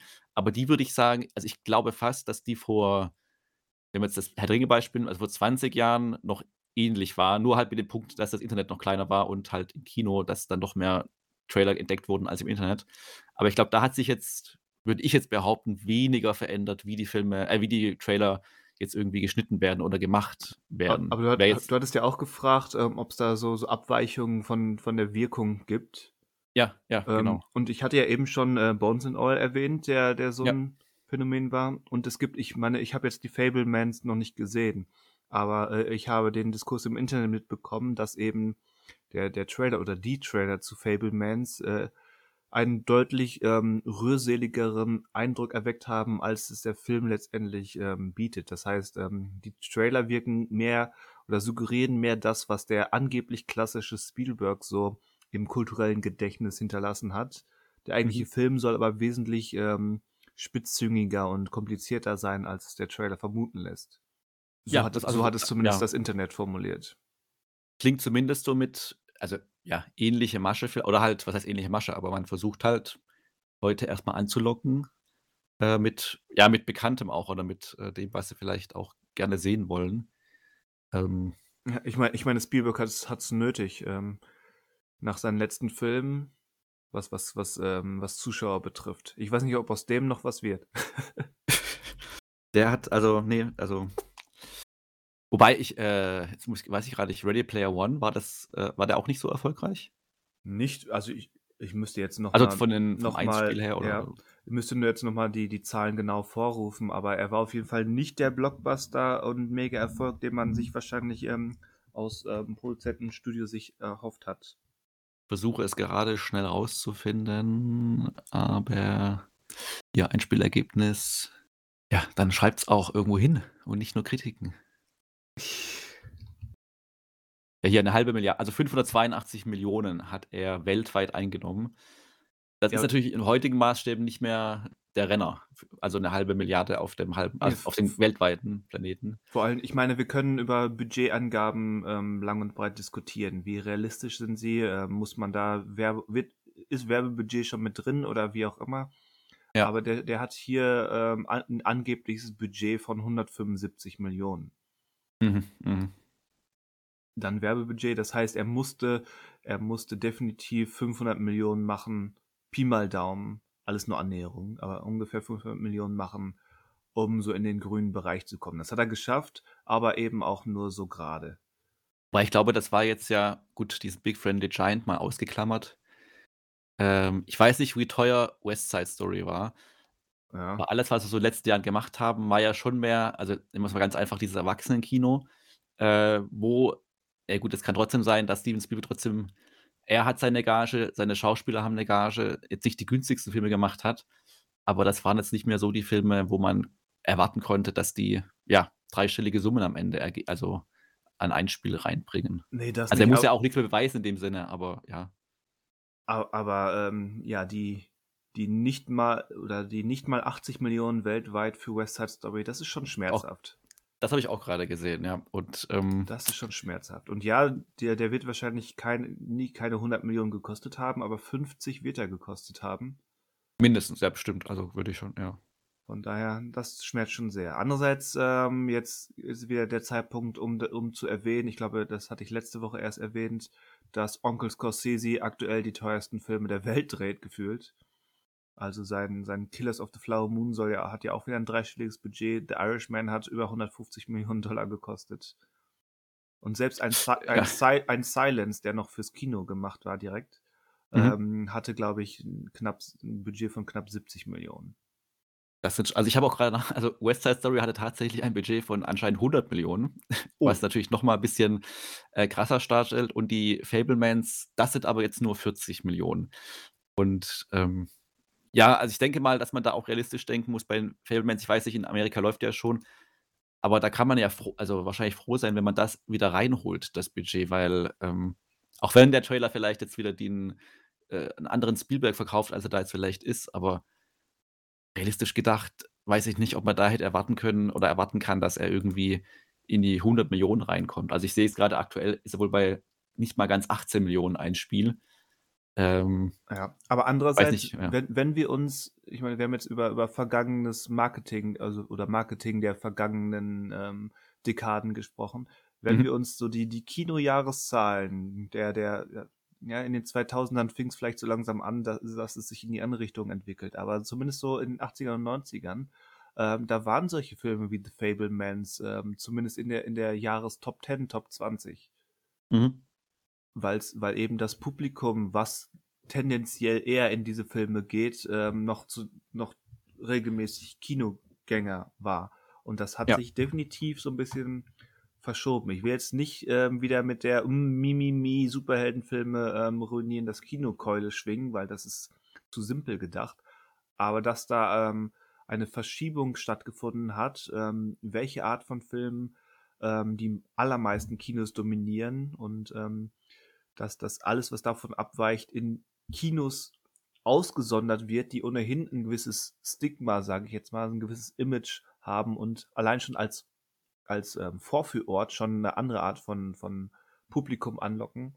Ähm, das, das hat dann eben auch zur Folge, dass, dass Filme wie West Side Story oder The Fablemans, selbst wenn sie im Multiplex spielen, äh, nicht mehr ihr Film, ihr Publikum finden, wie das vor 20, 25 Jahren noch der Fall gewesen wäre, vermutlich. Genau, also klar, die Zuschauer bestimmen auch so ein bisschen mit, was läuft in Kinos. Auf der anderen Seite natürlich jetzt gerade Pandemie und Energie und so weiter. Natürlich freuen sich die Kinos mehr, wenn sie mit Superhelden oder mit Avatar einfach volle Säle rein äh, äh machen können und da das große Geld, anstatt halt sowas wie Fablemans, wo halt dann nicht so viele Zuschauer zu erwarten sind. Ähm, klar, nehmen sie dann lieber halt Avatar einmal mehr rein oder einen Superheldenfilm, weil die halt noch die Massen trotz allem anlocken. Also es, es heißt ja immer, dass die Zuschauer, aber da jetzt nur auf Deutschland gedacht, dass die jungen Zuschauer immer weniger, also junge Menschen immer weniger ins Kino gehen als die älteren Zuschauer und die Älteren sich ja dann doch eher sowas wie die Feldmans anschauen und nicht ähm, Ant-Man. Äh, aber klar, aus Kinosicht ist dann doch jetzt noch mehr wie, oder wahrscheinlich schon immer, aber jetzt halt noch mehr der Profit vorne und dann ist halt immer ein Marvel-Film dann doch mehr die sichere Bank, als auf die Fabelmans zu setzen und den auch irgendwie dann noch mal größer zu bewerben oder länger im Kino zu zeigen. Also, oftmals ist es ja auch so, dass die einfach schnell auch wieder verschwinden oder nur kurzzeitig laufen, Ja, weil eben die Masse nicht kommt und Und weil weil dann bei den Ant-Mans und Avatars und Co., ähm, der der Verleiher, nennen wir ihn nicht beim Namen, sagt, ähm: „Wenn ihr den überhaupt spielen wollt, dann so und so viel Vorführungen am Tag und dann Ja. mindestens 2 Monate lang.“ Genau, das ist halt dann auch noch so 'ne Vorgabe und klar, die ma würde man nur ungern umsetzen, aber man möchte natürlich den Film auch zeigen und dann Ja. beugt man sich halt dieser Vorgabe einfach auch, ja. Und dann kommen wir wieder zu dem Punkt, ähm, wir wollen ja eigentlich über Marketing und Trailer sprechen. Ja. Ähm, dann zeigt dieses Kino eben auch, ähm, wenn du schon, ähm, einen Film hast, der gewisse Massen und die Marvel-Filme zei äh, zeichnen sich ja durchaus dazu aus, dass du auch zumindest Leute so bis bis 50 und sicherlich auch drüber, aber so bis, ähm so, ähm, Erwachsene bis bis 40, 50 durchaus regelmäßig mit hineinziehst. Ähm, Mhm. dann hättest du ja eigentlich die Möglichkeit, dort zu nutzen dann sitzen da in so 'nem ausverkauften Saal die Leute und hast dann die Möglichkeit, denen denen Werbung zu zeigen für kommende filmische Attraktionen. Da wird dann aber eben auch nur das gezeigt, ähm, was was dazugehört oder Genau. fast nur. Ja, im Grunde ist alles logisch, aber, äh, äh, logisch, aber tragisch. Also, Logisch, wenn man jetzt so weiter wenn man dann irgendwie, äh, dann weiterdenkt und, ähm weil ich weiß nicht, wie das also jetzt in der Stadt Mainz zum Beispiel gibt es aktuell noch ein Multiplex und ein Programmkino, aber das, äh, Programmkino steht jetzt kurz vor dem Konkurs und Oh. also, sieht nicht gut aus. Und da weiß man aber auch, wenn das weg ist, ähm, dass Cinestar wird und kann eigentlich das gar nicht auffangen und wird dann halt dann wird halt in dieser Stadt halt nur noch quasi das Blockbuster-Kino bedient und dann bricht halt diese andere Zuschauerschaft, zumindest in dem in der Stadt halt erst mal weg einfach. Und dann gibt's die also, dann bleiben die halt zu Hause, schauen sich da die Filme an. Und ich weiß gar nicht jetzt im Falle, wenn wir jetzt bei Fabelmans bleiben, ist, glaube ich, 'n Uni Universal-Film. Ähm, Ja. hat Universal auch 'n Streamingdienst? Ist das ist Peacock Universal? Ne, das was ist denn Univer oder haben die überhaupt einen? Oh Gott. Äh. Äh. Ja. Ähm, kann ich grad noch nicht mit Sicherheit sagen. Erzähl erst mal weiter. Genau, ähm, dann wird halt das wieder auf die also, dann wird das wieder die Entwicklung halt pushen, dass man sich halt Dinge zu Hause auf'm Streamingdienst anschaut. Also, das hat man natürlich jetzt bei Disney genauso mit Disney+. Da landen die Filme ja auch relativ schnell. Wird jetzt gespannt sei also, wird jetzt spannend sein zu gucken, wie schnell eigentlich Avatar 2 dort landen wird, in welcher Form und wann. Ähm, aber dann drückt man halt die Entwicklung noch mehr, wenn man halt dann die ältere Zuschauerschaft, ähm, die Kinos gar nicht mehr bedienen kann, weil sie halt also, weil's die Kinos nicht mehr gibt oder weil halt einfach kein Platz ist für diese Filme. Und das am Ende wieder dem Kino so 'n bisschen also, nicht den Dolchstoß gibt, aber dann halt doch mehr das forciert halt auf Kino ist eigentlich nur noch das äh, es sind nur noch die großen Filme, die halt die großen Zahlen schreiben. Und, Ja, ich ähm ich meine, an 1,5 Jahre, ähm, Corona-Pause gefühlt hat ja auch, ähm, dafür gesorgt, dass viele Leute das durchaus angenehm empfunden haben, das einfach zu Hause zu gucken. Genau, ja. Was ja auch nicht verwerflich ist, also, kann ich sogar nachvollziehen. Aber dass das im Großen und Ganzen eher negative Auswirkungen aufs Kino hat, ist auch klar, dass man dass man einen Großteil dieser Zuschauer eben nicht so einfach wiederbekommt. Und schon gar nicht, ist jetzt meine Unterstellung, ähm, wenn wenn eben das Marketing nur suggeriert: „Hier, das ist 'ne sichere Investition. Hier hier wisst ihr, was ihr bekommt.“ Weil offenbar, ähm, ist ein Großteil des Publikums nicht mehr willens und auch das kann ich im Großen und Ganzen irgendwie verstehen, auch wenn ich's bedauere, äh, ist ist das Publikum im Großen und Ganzen nicht mehr willens, ähm, mit dem Kauf einer Kinokarte zu experimentieren. Und deswegen bekommen wir solche wir erzählen uns wir erzählen euch 90% des Plots, ähm, auf 2,5 Minuten komprimiert Trailer wie eben Ant-Man and the Wasp: Quantumania. Genau, und dann hast du halt bei den Trailern auch also, wenn jetzt zum Beispiel vor Ant-Man der Trailer zu die Fabelmans läuft, ich glaube, der läuft im März erst an in Deutschland, äh, dann hätte man ja auch 'ne große Plattform mit: „Okay, wir zeigen auch den“ jetzt ganz ganz einfach gedacht, den jungen Leuten, die da drin sitzen, halt auch diesen Trailer und vielleicht also, auch wenn die im Internet unterwegs sind, haben trotzdem wahrscheinlich von diesem oder vielleicht von diesem Film noch nicht gehört, weil der halt auch nicht innerhalb ihres Algorithmus irgendwie läuft. Ähm, aber das macht man ja irgendwie auch nicht. Also, wenn jetzt Fabelmans also, wenn jetzt Universal irgendwie 'n Superheldenfilm hätte, würden die vielleicht ihren Universal Fabelmans-Film auch davor setzen lassen. Ähm, Aber hier schafft man es ja auch nicht. Also, im Arthouse-Kino äh, oder Programmkino läuft ja auch nicht, äh, der Trailer zum Superheldenfilm. Aber, ähm, grade die Menschen, die halt nicht so im Internet unterwegs sind, das ist halt wieder diese ältere Zuschauerschaft vielleicht, auch wenn man da jetzt mit Vorurteilen irgendwie denkt oder sowas oder klassisch denkt. Ähm, aber die würden ja auch durch Trailer am ehesten darauf aufmerksam gemacht werden. Aber klar, wenn die nicht ins Kino gehen, dann sehen die auch die Trailer zu anderen Filmen nicht. Und dann ist halt die. Frage, okay, wie informieren die sich überhaupt? Außer es landet halt irgendwann auf dem Streamingdienst, den sie halt haben.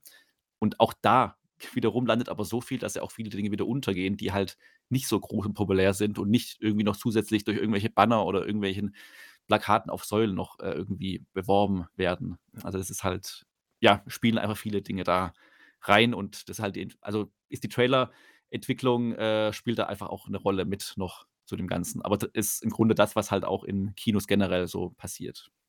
Oder du hast jetzt, ähm, so 'n Glücksfall also, Glücksfall für für den Verleih oder die die das das Studio. 'N Glücksfall Mhm. wie Megan, äh, dessen Trailer jetzt, äh, zu 'nem Meme geworden ist und, äh, für Mhm. 2,5 Wochen, äh, sämtliche Social-Media-Kanäle, ähm, durchflutet hat und entsprechend erfolgreich ist der Film jetzt. Also, 'n Sequel wurde bereits angekündigt. So kann's natürlich auch laufen. Das ist eben auch, ähm, 'ne Form des modernen Marketings, dass Ja. dass der Trailer, äh, letztendlich nur das Material gibt, damit sich, ähm, die die, äh, Zahnräder des heutigen Internetdiskurses, ähm, in eine gewisse Richtung drehen. Das heißt, der der Trailer ist quasi nur nur, ähm, ein Impuls, um das Ganze ans Drehen zu kriegen, nicht der eigentliche Stimmungsgeber, sondern nur, ähm, Lieferant für für Impressionen. Genau, genau. Und des deswegen ist vielleicht auch der der Ant-Man-Trailer so designt, dass er möglichst viel Zeug raushaut, damit eben der der YouTube Ma Ma Maschi Maschinismus, wie eben schon angedeutet, anläuft und eben die ganzen Erklärvideos, ähm, und so weiter anlaufen. Stimmt, damit's einfach aufrechterhalten wird, die Aufmerksamkeit und dass es einfach da ist, präsent ist einfach die ganze Zeit in also also irgendeiner also, Form. da ist der Trailer dann nur ein Zahnrad, der dann viele andere Zahnräder in Bewegung setzt. Und Genau, eig genau. eigentlich müsste müsste jetzt, ähm, wenn es eine geschlossene Zielgruppe für Filme wie The Fabelmans, äh, gibt, müssten da Mittel und Wege gefunden werden, um eben auch dort, äh, Interaktionen über den Trailer hinaus auszulösen, die dann für Interesse, für Bekanntheit und für für den Wunsch, ins Kino zu gehen, sorgt. Ob das jetzt, ähm, YouTube-Videos sind, die erklären, ähm, wie Steven Spielbergs Biografie in die Impressionen des Fabelmans-Trailers passt, weiß ich nicht. Aber ich denke, ähm ja, das das sind diese modernen Entwicklungen. Ich glaube, da muss muss sich, ähm, das das Marketing dieser dieser Nicht-Blockbuster-Filme so 'n bisschen von dem klassischen „Ein Trailer reicht“, ähm, Bild lösen. Vielleicht ist das so so der springende Punkt, den wir aus dem ganzen Kladderadatsch mitnehmen. Das genau, das vielleicht schon. Die Frage wäre halt dahingehend dann auch wieder aber Ihre Zuschauerschaft, äh, auch wenn man die also, wir gucken die Filme ja auch. Also, wir sind ja auch Zielgruppe eigentlich von Fabelmans. Ja. Und wir gehen aber im Internet ja sind ja anders unterwegs als dann vielleicht Leute, die 20, 30 Jahre älter sind und sich ja auch für diese Filme eigentlich interessieren. Also, man müsste ja, ne, gucken, okay, wie also, auf welcher Plattform oder in welcher Form kann man die überhaupt denn noch erreichen? Weil ein jemand, der halt nicht im Internet unterwegs ist, der dem juckt es dann nicht, ob dann, äh, tausende YouTuber irgend 'nen Tanz aus den Fabelmans nachmachen, der im Trailer vorgekommen ist. schon Also, klar, das wie gesagt, also des deswegen hatte ich ja gesagt, ob ob das Ja. ob das jetzt bei Fabelmans über YouTube-Videos Genau, funktioniert, das ich weiß genau, es nicht. ja. Andererseits, ähm, ich meine, du hast es eben schon angedeutet, wir wollen jetzt nicht, ähm, behaupten, dass dass alle Leute über 50 nichts mit dem Internet zu tun haben. Ne, ne, genau, ja. Ähm, also, mei meine meine Mutter ist mehr auf Facebook unterwegs als ich. Ja, Also das kann gut sein. Also also, ich bin zum Beispiel selber gar nicht bei Facebook, Ich deswegen, ich ja. auch nicht, von daher ist das nicht die höchste Messlatte, aber meine Mutter ist tatsächlich aktiv dort. Ähm und ja, wenn wenn man ihr in ihren Feed da, ähm, Trailer reinschmeißen würde ich meine, sie ist generell nicht so die Kinogängerin, davon mal ab, aber grundsätzlich jemand wie sie, wenn man da irgendwie, ähm, dafür sorgen könnte, dass da Interaktion, Präsenz, ähm, ist. Ich glaube, das das wäre so ein Weg, ähm um darauf aufzubauen. Weil ich denke, der Trailer in heutiger Zeit ist in den allermeisten Fällen eben, ähm ist nicht mehr dieses dieses eine große Ding im Marketing, äh, was dann über über über, ähm, den den finalen Ausgang des Films an den Kinokassen entscheidet, sondern wirklich nur noch, ja, wie grade schon gesagt, nur noch ein Zahnrad von hoffentlich vielen. Und wenn man eben versäumt oder verzichtet, weitere Zahnräder zu kreieren, Mhm. ja, dann, dann fehlt letztendlich irgendwas, was dafür sorgt, ähm, die, die Maschine anzutreiben, die Leute ins Kino kriegt. Siehe West Side Story. Ja, im Grunde, also es Das, Sche ja das, Scheitern von von, das. Scheitern von West Side Story ist ein großes kulturelles Versagen. Ja, also ich habe das Gefühl halt, also natürlich haben die alle große Marketing-Teams, also je nachdem natürlich sind die größer, mal kleiner, die Marketing-Teams. Aber zumindest, genau, also ich würde eher sagen, in dem Bereich der West Side Stories und so weiter, da bemerke ich jetzt nicht irgendwie einen Wandel oder irgendwie, dass man, dass da Dinge ausprobiert werden oder wie er, Genau. er, uns erreicht sie einfach nicht. Also das kann natürlich auch, also sind Das da werden Kanäle bespielt, die wir nicht irgendwie besuchen oder so, keine Ahnung. Ja, ist natürlich auch möglich. Also ich will jetzt nicht behaupten, dass ich mich überall auskenne. Ich weiß zum Beispiel nicht, ähm, wie, wie sehr solche Filme in, in, in Printmedien noch besprochen werden. mhm. Ähm, muss, müsste man sicherlich mehr ins Detail gehen. Aber grundsätzlich, ich habe schon das Gefühl, dass das Filme für diese Zielgruppe außerhalb ähm, von Kinderfilmen und von, von Blockbuster-Multiplex-Unterhaltung, ähm, das in dem Bereich noch sehr nach dem Modus von, von 2001 von Herr der Ringe ag agiert wird. Und das funktioniert eben nicht mehr. Oder meistens nicht mehr. Ja, ja. Aber zumindest sind wir ja nicht so weit wie, wenn ich jetzt zum Beispiel an Videospiele denke, wo ja Spiele lange Zeit verkauft werden mit Zwischensequenzen und animierten Sachen, die halt nicht das Spiel äh, widerspiegeln. Äh, da sind wir auf, also das gab es ja früher auch schon, dass Szenen extra für einen Trailer gedreht wurden oder für den Teaser-Trailer. Den Aufwand macht man sich heute ja eigentlich fast gar nicht mehr.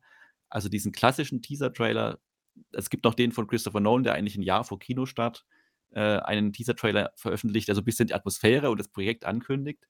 Aber ansonsten ist das ja so, dieses Ankündigen von was oder Andeuten, ja kaum mehr da, weil man ja auch Ja. mittlerweile auch, auch eigentlich weiß man ja schon auch, was kommt.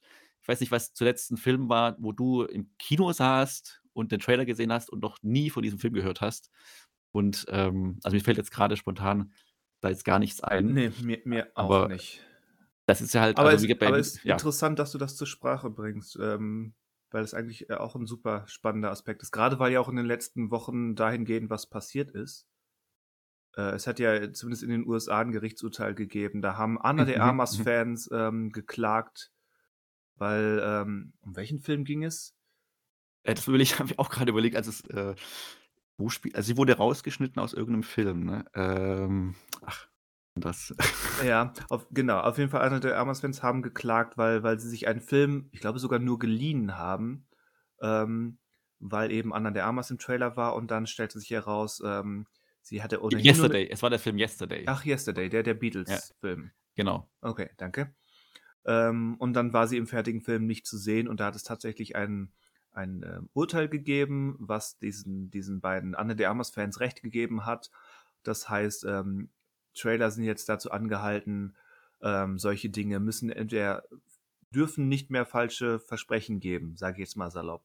Wie das Ja. dann tatsächlich umgesetzt wird, wird sich zeigen. Ich schätze mal, es wird äh, mit so einem ähm, Text-Disclaimer ablaufen nach dem Motto, ähm, der Film ist noch in, in Arbeit, ähm, der Trailer kann vom fertigen Produkt abweichen. Ich denke mal, ähm, so, so im, im Juristendeutsch oder Juristenenglisch wird das ablaufen. Aber Mhm, ja, ja. ähm, das, das ist schon so. Gerade auch die Marvel-Filme sind ja berühmt dafür, dass es, oder generell Disney ist ja berühmt dafür, dass es Aspekte gibt, ähm, die, die im Trailer auftauchen und die dann im Film weit und breit nicht mehr aufgefunden werden. Nicht zuletzt, weil, das ist jetzt aber ein ganz anderes Thema, weil ja so viel ähm, digitaler Natur ist und leicht umzustellen ist. Mhm, stimmt. Ja.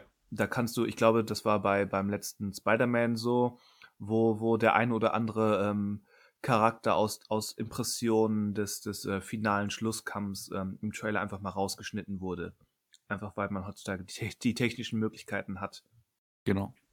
Aber ich erinnere mich noch zum Beispiel ähm, auch, das wieder so als, als Erinnerung an, an vor langer, langer Weile, ähm, ausgerechnet an, an den Teaser von Scheimerlans Last Airbender, der noch so ein klassischer ähm, Teaser war mit einer Szene, die überhaupt Ach stimmt, ich nichts, erinnere mich. Ja, ja. wo er da in so einen Tu- Turm kommt und ähm, so ein Windspiel mit seinem, mit seinem ähm, ähm, Fliegestab ähm, ähm, hin und her schiebt und dann aus dem Fenster guckt und er sieht die, ähm, die Armada äh, der Feuerarmee anrücken. ist komplett nur, nur ein Teaser, hat nichts, also ist keine Szene aus dem Film, ist nur für diesen Teaser gedreht worden. Und ist eigentlich, ich meine, jetzt wissen wir, was, was sich hinter dem Film verbirgt, aber letztendlich war das als, als, ähm, ja, als Teaser im eigentlichen Sinne irgendwie ganz nett. Aber es ist natürlich auch ganz offensichtlich aus einer anderen Zeit. Also das funktioniert heute nicht mehr. Gerade, wir haben es angedeutet, wenn, wenn so viel Zeit dazwischen liegt und wenn, wenn du über so viele andere Wege im Prinzip schon weißt, was dir, ähm, was dir da bevorsteht. Ja. Ist natürlich schade, aber also wenn man das Gefühl so äh, sich mal so vor Augen führt, kann man sich ein Gefühl vor Augen führen? Weiß nicht. ähm, ähm, Lassen wir einfach mal so stehen. Genau, man, äh, man sitzt im Kino und sieht halt einfach so einen Teaser und hat von diesem Projekt halt noch nichts gehört und ist einfach gespannt darauf, ist natürlich erstmal ein schönes Erlebnis, aber klar, wenn man noch ein Jahr darauf wartet, man hat halt über das Jahr hinweg dann halt viele weitere Eindrücke von anderen Dingen, dann vergisst man sowas auch schnell wieder. Aber eigentlich ist natürlich ein, ist es ein schöner Gedanke oder eine schöne Art, eigentlich auf einen Film hingewiesen zu werden.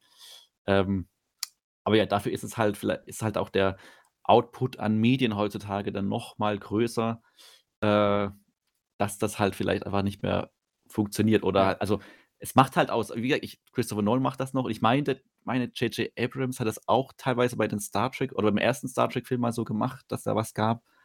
Aber ansonsten ist ja, es wahrscheinlich unnötig heutzutage. Ja. Oder halt überflüssig. Das, das ja. vielleicht also als, als so langsam abschließende Frage. Ähm, wie lange kann sowas, so ein, so ein Anreiz anhalten, ähm, wenn du so einen ersten Teaser, den ersten Trailer siehst? Also wie schnell muss dann ähm, dass das dazugehörige Produkt, sage ich jetzt mal ein bisschen frech, ähm, kommen, ähm, um diesen, diesen positiven Impuls, den den ähm, Trailer ausgelöst hat, auch in, in äh, aktive Vorfreude für den Kinobesuch umzusetzen. Ja, das ist eine spannende Frage. Es ist natürlich und, und wie sehr ja. hängt das damit zusammen, was man ohnehin schon von ähm, davon weiß? Sei, sei es, ähm, dass man mit dem Franchise vertraut ist, mit der Vorlage oder mit äh, den großen ähm, Regisseursnamen, die diesen Film mhm. gemacht haben. Also ich glaube, wenn man schon ohnehin auf dieses Projekt in irgendeiner Form oder warum auch immer hinfiebert, dann ist der, der Zeitpunkt des Trailers für einen persönlicher eher zweitrangig, äh, weil, also wenn ich weiß zum Beispiel, also ich weiß, Anfang des Jahres äh, an Weihnachten erscheint Film XY und auf den freue ich mich. Ob dann der Trailer im März kommt oder im September, ist dann ja, also ist für mich persönlich natürlich erstmal egal, weil die Spannung ist ja dann irgendwie da. Ja. Für jemand, der natürlich noch nichts davon weiß, ähm, ja, ist natürlich wieder die Frage, wen man da jetzt wieder ansprechen möchte. Möchte ich im März dem schon genau sagen, an Weihnachten kommt was, was du auch verstehen wirst oder was, die, was, die, was du spannend finden solltest? Den würde man wahrscheinlich eher im September versuchen abzugreifen. Gerade da, also man hat heute, heute halt das zum einen, dass sowas, so jemand wie, also so ein Streamingdienst wie Netflix zum Beispiel, die machen es immer sehr kurzfristig. Also ja. die bringen den Trailer meistens sehr, also klar, jetzt haben sie ja manchmal auch schon noch so kurzfristige, also kurze, äh, kurzzeitige Kinostarts ja auch mit drin. Aber eigentlich, wenn die einen Trailer raushauen, kommt der Film auch sehr, oder die Serie sehr zeitnah raus. Weil sie auch wissen, okay, wir hauen halt viel raus. Äh, wenn wir jetzt dafür Werbung machen, äh, müssen wir das halt auch quasi bald bringen, sonst hat man das wieder vergessen. Ja, genau. Ähm, und im Kino, glaube ich, ähm, ja, also ich würde sagen, wenn ich mich ohnehin darauf freue, ist für mich eigentlich der Zeitpunkt des Trailers fast schon egal. Tendenziell würde ich aber sagen, für den allgemeinen Zuschauer, das allgemeine Publikum sollte es wahrscheinlich auch fast schon kurzfristig ja, kurzfristiger sein als vielleicht früher das der Fall. Also ein Jahr vorher, glaube ich, bringt nicht so viel. Also wenn man jetzt einen Trailer bringt für etwas, das im Sommer erscheint, ein Blockbuster, bringt, glaube ich, schon ein bisschen was. Aber wenn man jetzt irgendwie was ankündigt für kommende Weihnachten, weiß ich nicht, ob das bei dem Standardpublikum oder beim allgemeinen Publikum groß hängen bleibt oder irgendeinen Effekt hat oder eine Vorfreude, eine Vorfreude auslöst, die irgendwie bleibt übers Jahr hinweg. Ja, wäre jetzt mein, meine Einschätzung. Ich denke, dass das ist tatsächlich so. Und zumindest für mich persönlich, viele Filme, ähm, zum, zum Beispiel auch aus, aus letztem Jahr, äh, die ich nicht im Jahr vorher schon ähm, auf dem Zettel hatte, ähm, zum Beispiel After Sun, ähm, der, den ich nicht durch eben nicht durch einen Trailer kennengelernt habe, sondern ähm, durch, durch Besprechung von Filmfestivals. Mhm. Und ähm, den Trailer dann zu sehen, so ähm, war dann quasi nur eine Station auf diesem generellen Prozess, der mich ins Kino gebracht hat. Ähm, aber der, der Trailer selbst war letztendlich gar nicht mehr nötig. Mhm. und dann auf, am, am, auf der anderen Seite des Spektrums ähm, hast du so eine Sache, ähm, fällt mir gerade ein, ähm, als Beispiel, ähm, wie, wie der Dungeons and Dragons Film. Ähm, dessen Trailer, wann kam der raus? Im September gefühlt? Kann sein, ja, ja. Gefühlt September. Und der Film kommt jetzt, ähm, ich meine, ja, er wurde offenbar nochmal verschoben, aber ähm, der kommt jetzt irgendwann, ich glaube im März oder April in die Kinos. Ist für mich viel zu lang. Gerade für so einen Film. Und stimmt, mit, ja, mit so einem Film meine ich ein, ein Blockbuster. Das heißt, der ist, der ist durchaus teuer. Ich meine, der wird jetzt keine, keine 180 Millionen gekostet haben, aber seine 100 vermutlich Mhm. schon.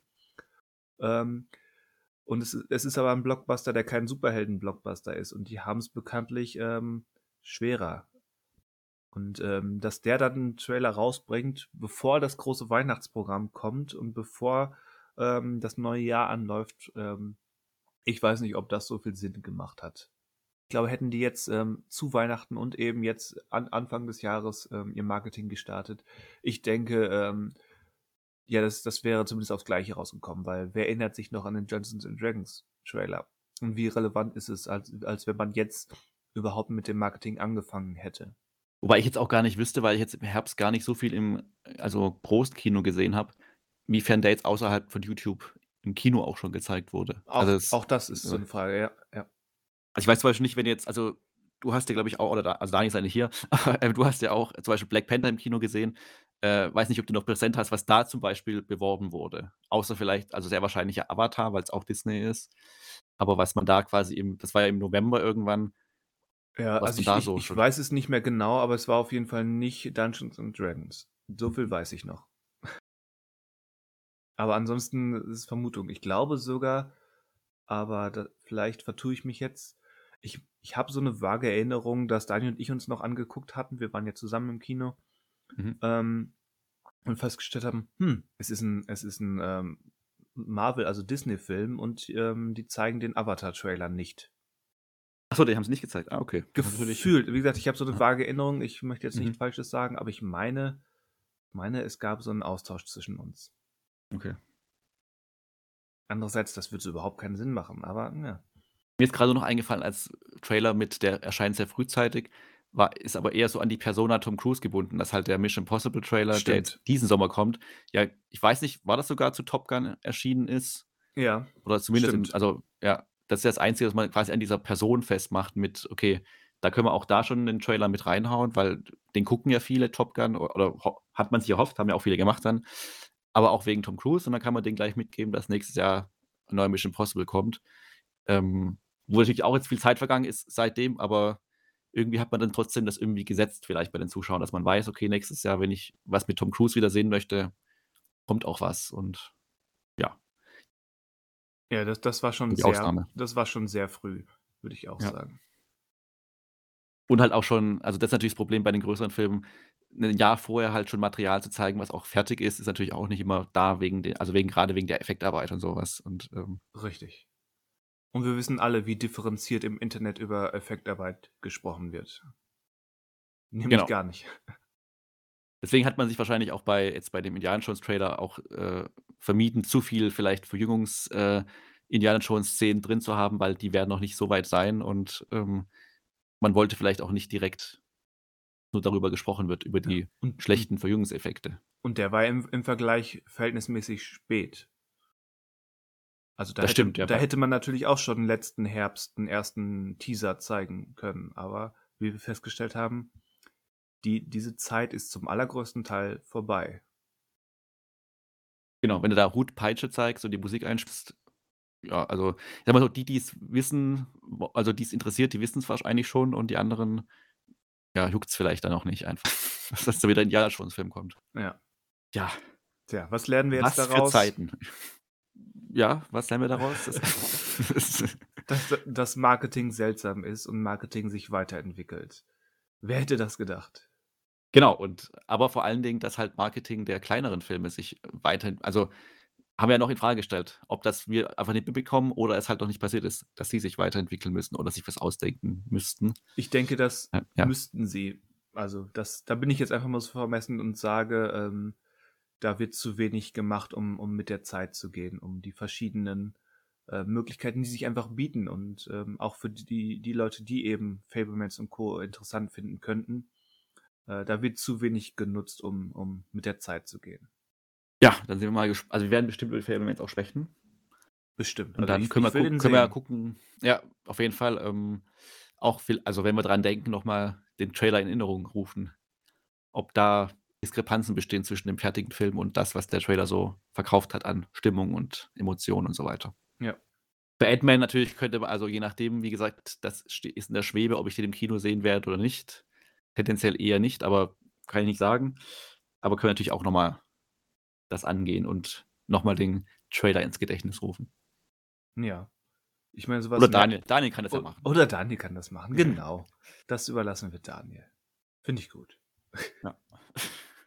Vielleicht, also eine Sache, die wir, äh, die mir gerade noch einfällt, die wir vielleicht jetzt noch legen müssen, um den Kreis zu schließen zu Ant-Man und seinem Titel Quantumania, ist die Frage, was dieses Quantum Real- Realm eigentlich ist, ob das ein Paralleluniversum ist oder nicht. Das, da möchte ich dir noch die Chance geben, vielleicht kurz eine Aussage zu droppen, wenn du sie schon gemacht hast, damit die nächsten 15, 20 Minuten nach dem Ende dieses Podcasts schlüssig sind.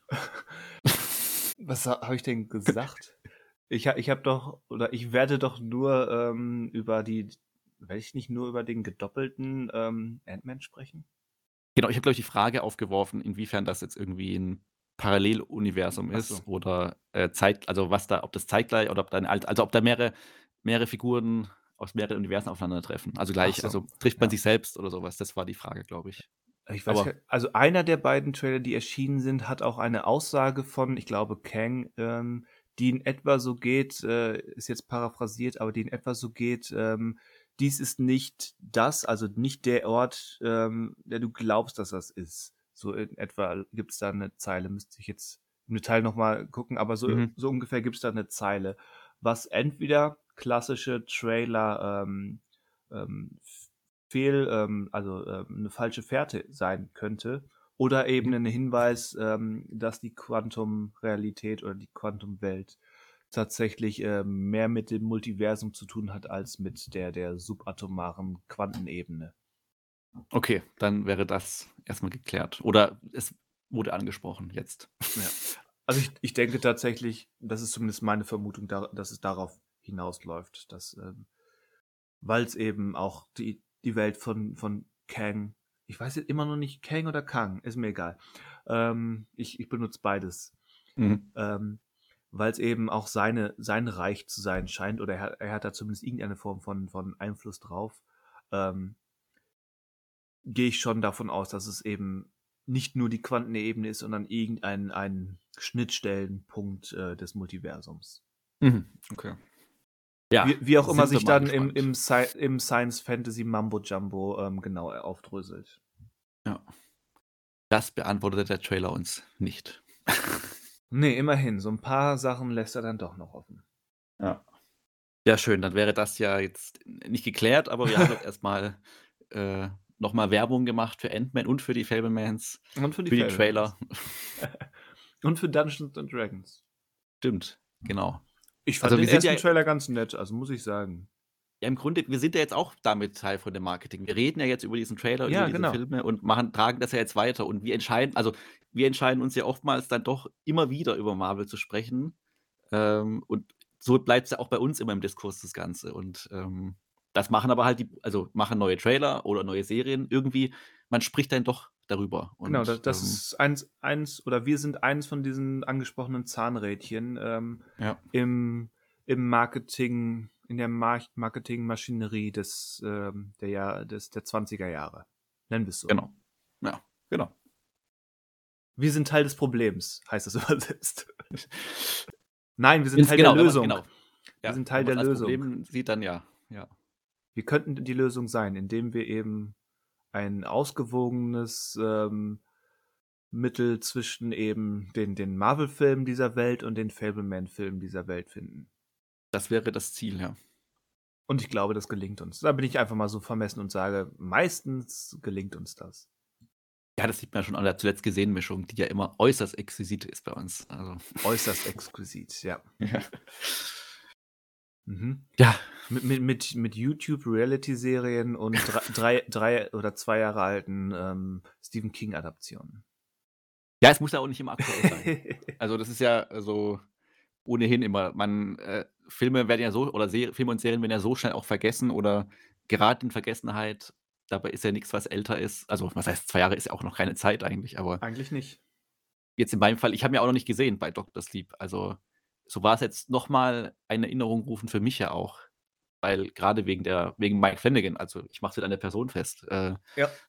ist es ja, wär, finde ich, glaube ich, ganz interessant oder würde es mich einfach reizen, ihn zu gucken. Deswegen hat sich für mich das, für mich hat sich heute das Zuhören gelohnt. Ich hoffe für viele weitere tausend Menschen auch. Weitere tausend Menschen, auf jeden Fall. Diese tausend Menschen erlassen wir dann jetzt äh, mal in die neue Woche. Genau. Die hoffentlich Zeit und Raum bietet, äh, neue Filme, Serien und andere nette Sachen äh, kennenzulernen. Ja. Oder ein Blumenbeet zu bestücken, damit wir genügend Sauerstoff haben. da, damit die Milliardäre der Zukunft uns nicht den Sauerstoff äh, verkaufen. Genau. genau. Trotz der Jahreszeit, aber es ist alles möglich, wenn man nur möchte. Ein Gewächshaus bauen. okay. Das, das ist dein, dein, dein Punkt fürs nächste Wochenende, ein, Gese ein Gewächshaus bauen. Das ist meine neue Hausaufgabe, die habe ich jetzt schon ausgeschrieben. Also kein Film oder Serie schauen, sondern ein Gewächshaus bauen. Geil. Finde ich gut. Ja, dann äh, wollen wir nicht weiter. Äh, ja, dann muss ich mich direkt ans, ans Werk äh, machen und schon mal diese Folie bestellen. Ja, sonst ist die ausverkauft. Und sonst dann wird sie ausverkauft. Ja, ja, so ist das. Ja, dann äh, gehabt euch wohl. Und wir hören uns nächste Woche. Vermutlich mit Hausaufgaben. Ja, und mit Daniel. Und mit Daniel. Adios. Wenn Daniel da ist, ja, bis dann. Du darfst das gerne noch sagen, was du sagen wolltest. Genau, ich wollte sagen, äh, wenn er nicht da ist, dann gibt es noch keine Hausaufgaben natürlich. Richtig, alles steht und fällt mit ihm. Ja, weil wir, wir sind nämlich auf jeden Fall da. Also wir, wir sind auf jeden Fall da. Kein, kein Druck. Bis, ja. ja, eine schöne Woche. Bis zur nächsten Woche. Auf Wiedersehen. Tschüss.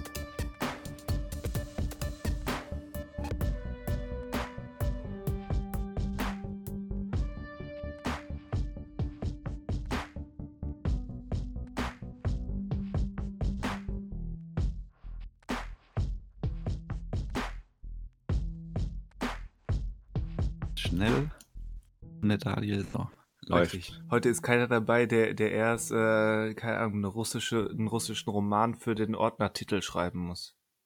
Einen russischen Roman für den Ordnertitel, ja. Oder halt vorarbeitet. Ich hoffe, also, ich hoffe jetzt, und ich gehe davon aus, dass Daniel das hört, dass er jetzt den Ordner für nächste Woche erstellt. Damit er nächste Woche direkt durchstarten kann. Und das testen wir dann direkt nächst, also das werden wir nächste Woche an dieser Stelle hier hören. Also nicht, also in diesem Part des Podcasts nächste Woche werden wir das jetzt hier wissen, mhm. ob er jetzt gerade zugehört hat und auch gehandelt hat. aber er wird dann sagen, er hat das gehört und einfach nicht gemacht. Einfach aus Trotz. Stimmt. Stimmt. Aus ja, Trotz. So nach dem Motto, ihr habt mir gar nichts zu sagen, jetzt mache ich es extra nicht. Ich bin Stimmt, das finde ich sogar sehr wahrscheinlich, jetzt wo du sagst. Wobei jetzt, wie wir das jetzt gesagt haben, er natürlich denkt, okay, jetzt aus Trotz mache ich es natürlich. Jetzt hat er keine Wahl. Also Egal, was er macht, er macht es aus Trotz jetzt. So. Ja, nee, eigentlich, eigentlich, haben wir ihm keine, keine Tür offen gelassen, außer zu sagen, oh, ich kann nächste Woche doch nicht, macht mal nochmal ohne mich. Stimmt, ja, dass wir das vergessen. Naja, das wäre ja fatal, da wir jetzt in seinem Namen die Hausaufgaben für nächste Woche ankündigen. So, und, in Daniels Namen. Ja, weil er kündigt gerne an. Und es geht manchmal schief. Und aber wir schieben es erstmal jetzt auf ihn. Ja. Ja, also nächste, nächste Woche Hausaufgaben. Laut äh, Daniel. Also, laut Daniel. Ich lege jetzt meine Hand nicht ins Feuer für, aber hat er so angekündigt. Also sollen wir ausrichten. Worum geht's nochmal? Was, was haben wir für Sachen ausgewählt? Also er hat den Apple TV Plus äh, Anführungsstrichen Film Calls, weil der ja nur auf, also ja, da gehen wir darauf ein, warum der, also was der Besonderheit ist, die Besonderheit ist. Äh, ich habe Blond ausgewählt bei Netflix und du hast irgendwas aus der AD Mediathek, dessen Name mir entfallen ist, ausgewählt. Der heißt Meine Schwester. Ah ja, ist gar nicht so schwer. Meine Schwester, genau. Über, über, über, den Titel, über den Titel müssen wir dann auch noch sprechen, insbesondere über den englischen internationalen Titel, weil der Schwachfug ist. Aber das dann nächste Woche. Okay. Ja. Eine Serie, ein etwas längerer Film und ein Spielfilm. Also von der Länge her. Glaube ich. Oder dein Film ist. Ich habe ihn noch nicht geschaut, deswegen weiß ich nicht. Äh, ich glaube, der glaube, hat eine der, der, normale ist, der ist Länge. unter zwei Stunden, glaube ich, oder ziemlich genau zwei Stunden. Ich weiß es gerade Ja, nicht okay. genau. Aber relativ normal, was auch immer das heißt. Ja, alle drei Filme, glaube ich, bieten Stoff zum Spre äh, darüber sprechen und diskutieren. Und Äh, könnten sogar unterschiedliche Meinungen hervorbringen. Ja, also ich habe einen bisher gesehen und den anderen, den ich gewählt habe, kenne ich natürlich. Von daher, ich glaube, da ist äh, einiges an Gesprächspotenzial. Kann man sich drauf freuen. Also, wenn die Ankündigung wahr wird von Daniel, dass wir das nächste Woche machen. Natürlich wird sie das. Was Wir besuchen uns alle. passieren? Das Leben. Das Leben. Das Leben findet einen Weg, uns den Podcast zu versauen. Ja. Weil wir sorgen auch in schwierigen Situationen für Content. For your content. oh Gott. Andererseits, bei mir gewittert es gerade. Ähm, wer weiß, ob die Welt nächste Woche noch steht. Ja gut, wir können ja von überall aus Content, äh, Podcast-Inhalte produzieren. Aha, auch, auch im, im Quantum Insights. Realm. Theoretisch auch da. Die Frage ist natürlich, wo es dann landet, wenn wir es ausstrahlen oder auch hochladen, ob wir das überall könnten. Beziehungsweise, da machen sie ja was. Ja gut, da bin ich jetzt nicht so drin, aber ich weiß nicht, gibt es da auch Doppelgänger und sowas oder ist es wieder was anderes? Ist ja kein Pal Paralleluniversum, ne? Das ist ja eher ein. Ja, wie vorhin Äh. schon gesagt, ich weiß nicht, was, ähm, was da mit den gedoppelten Endmännern passiert. Ob die aus anderen Timelines kommen, Hm, ja, okay, ja. wir werden es erleben.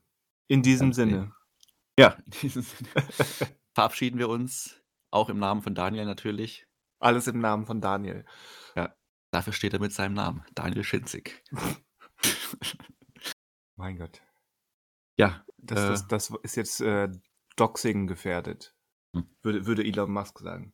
Und, und Nein Sinne spammen. gut. Wir integrieren ihn ja in den Podcast. Wir geben ihm das Gefühl, immer noch Teil zu sein, Mhm. auch wenn er jetzt eine Woche nicht da war. Also heute nicht da war.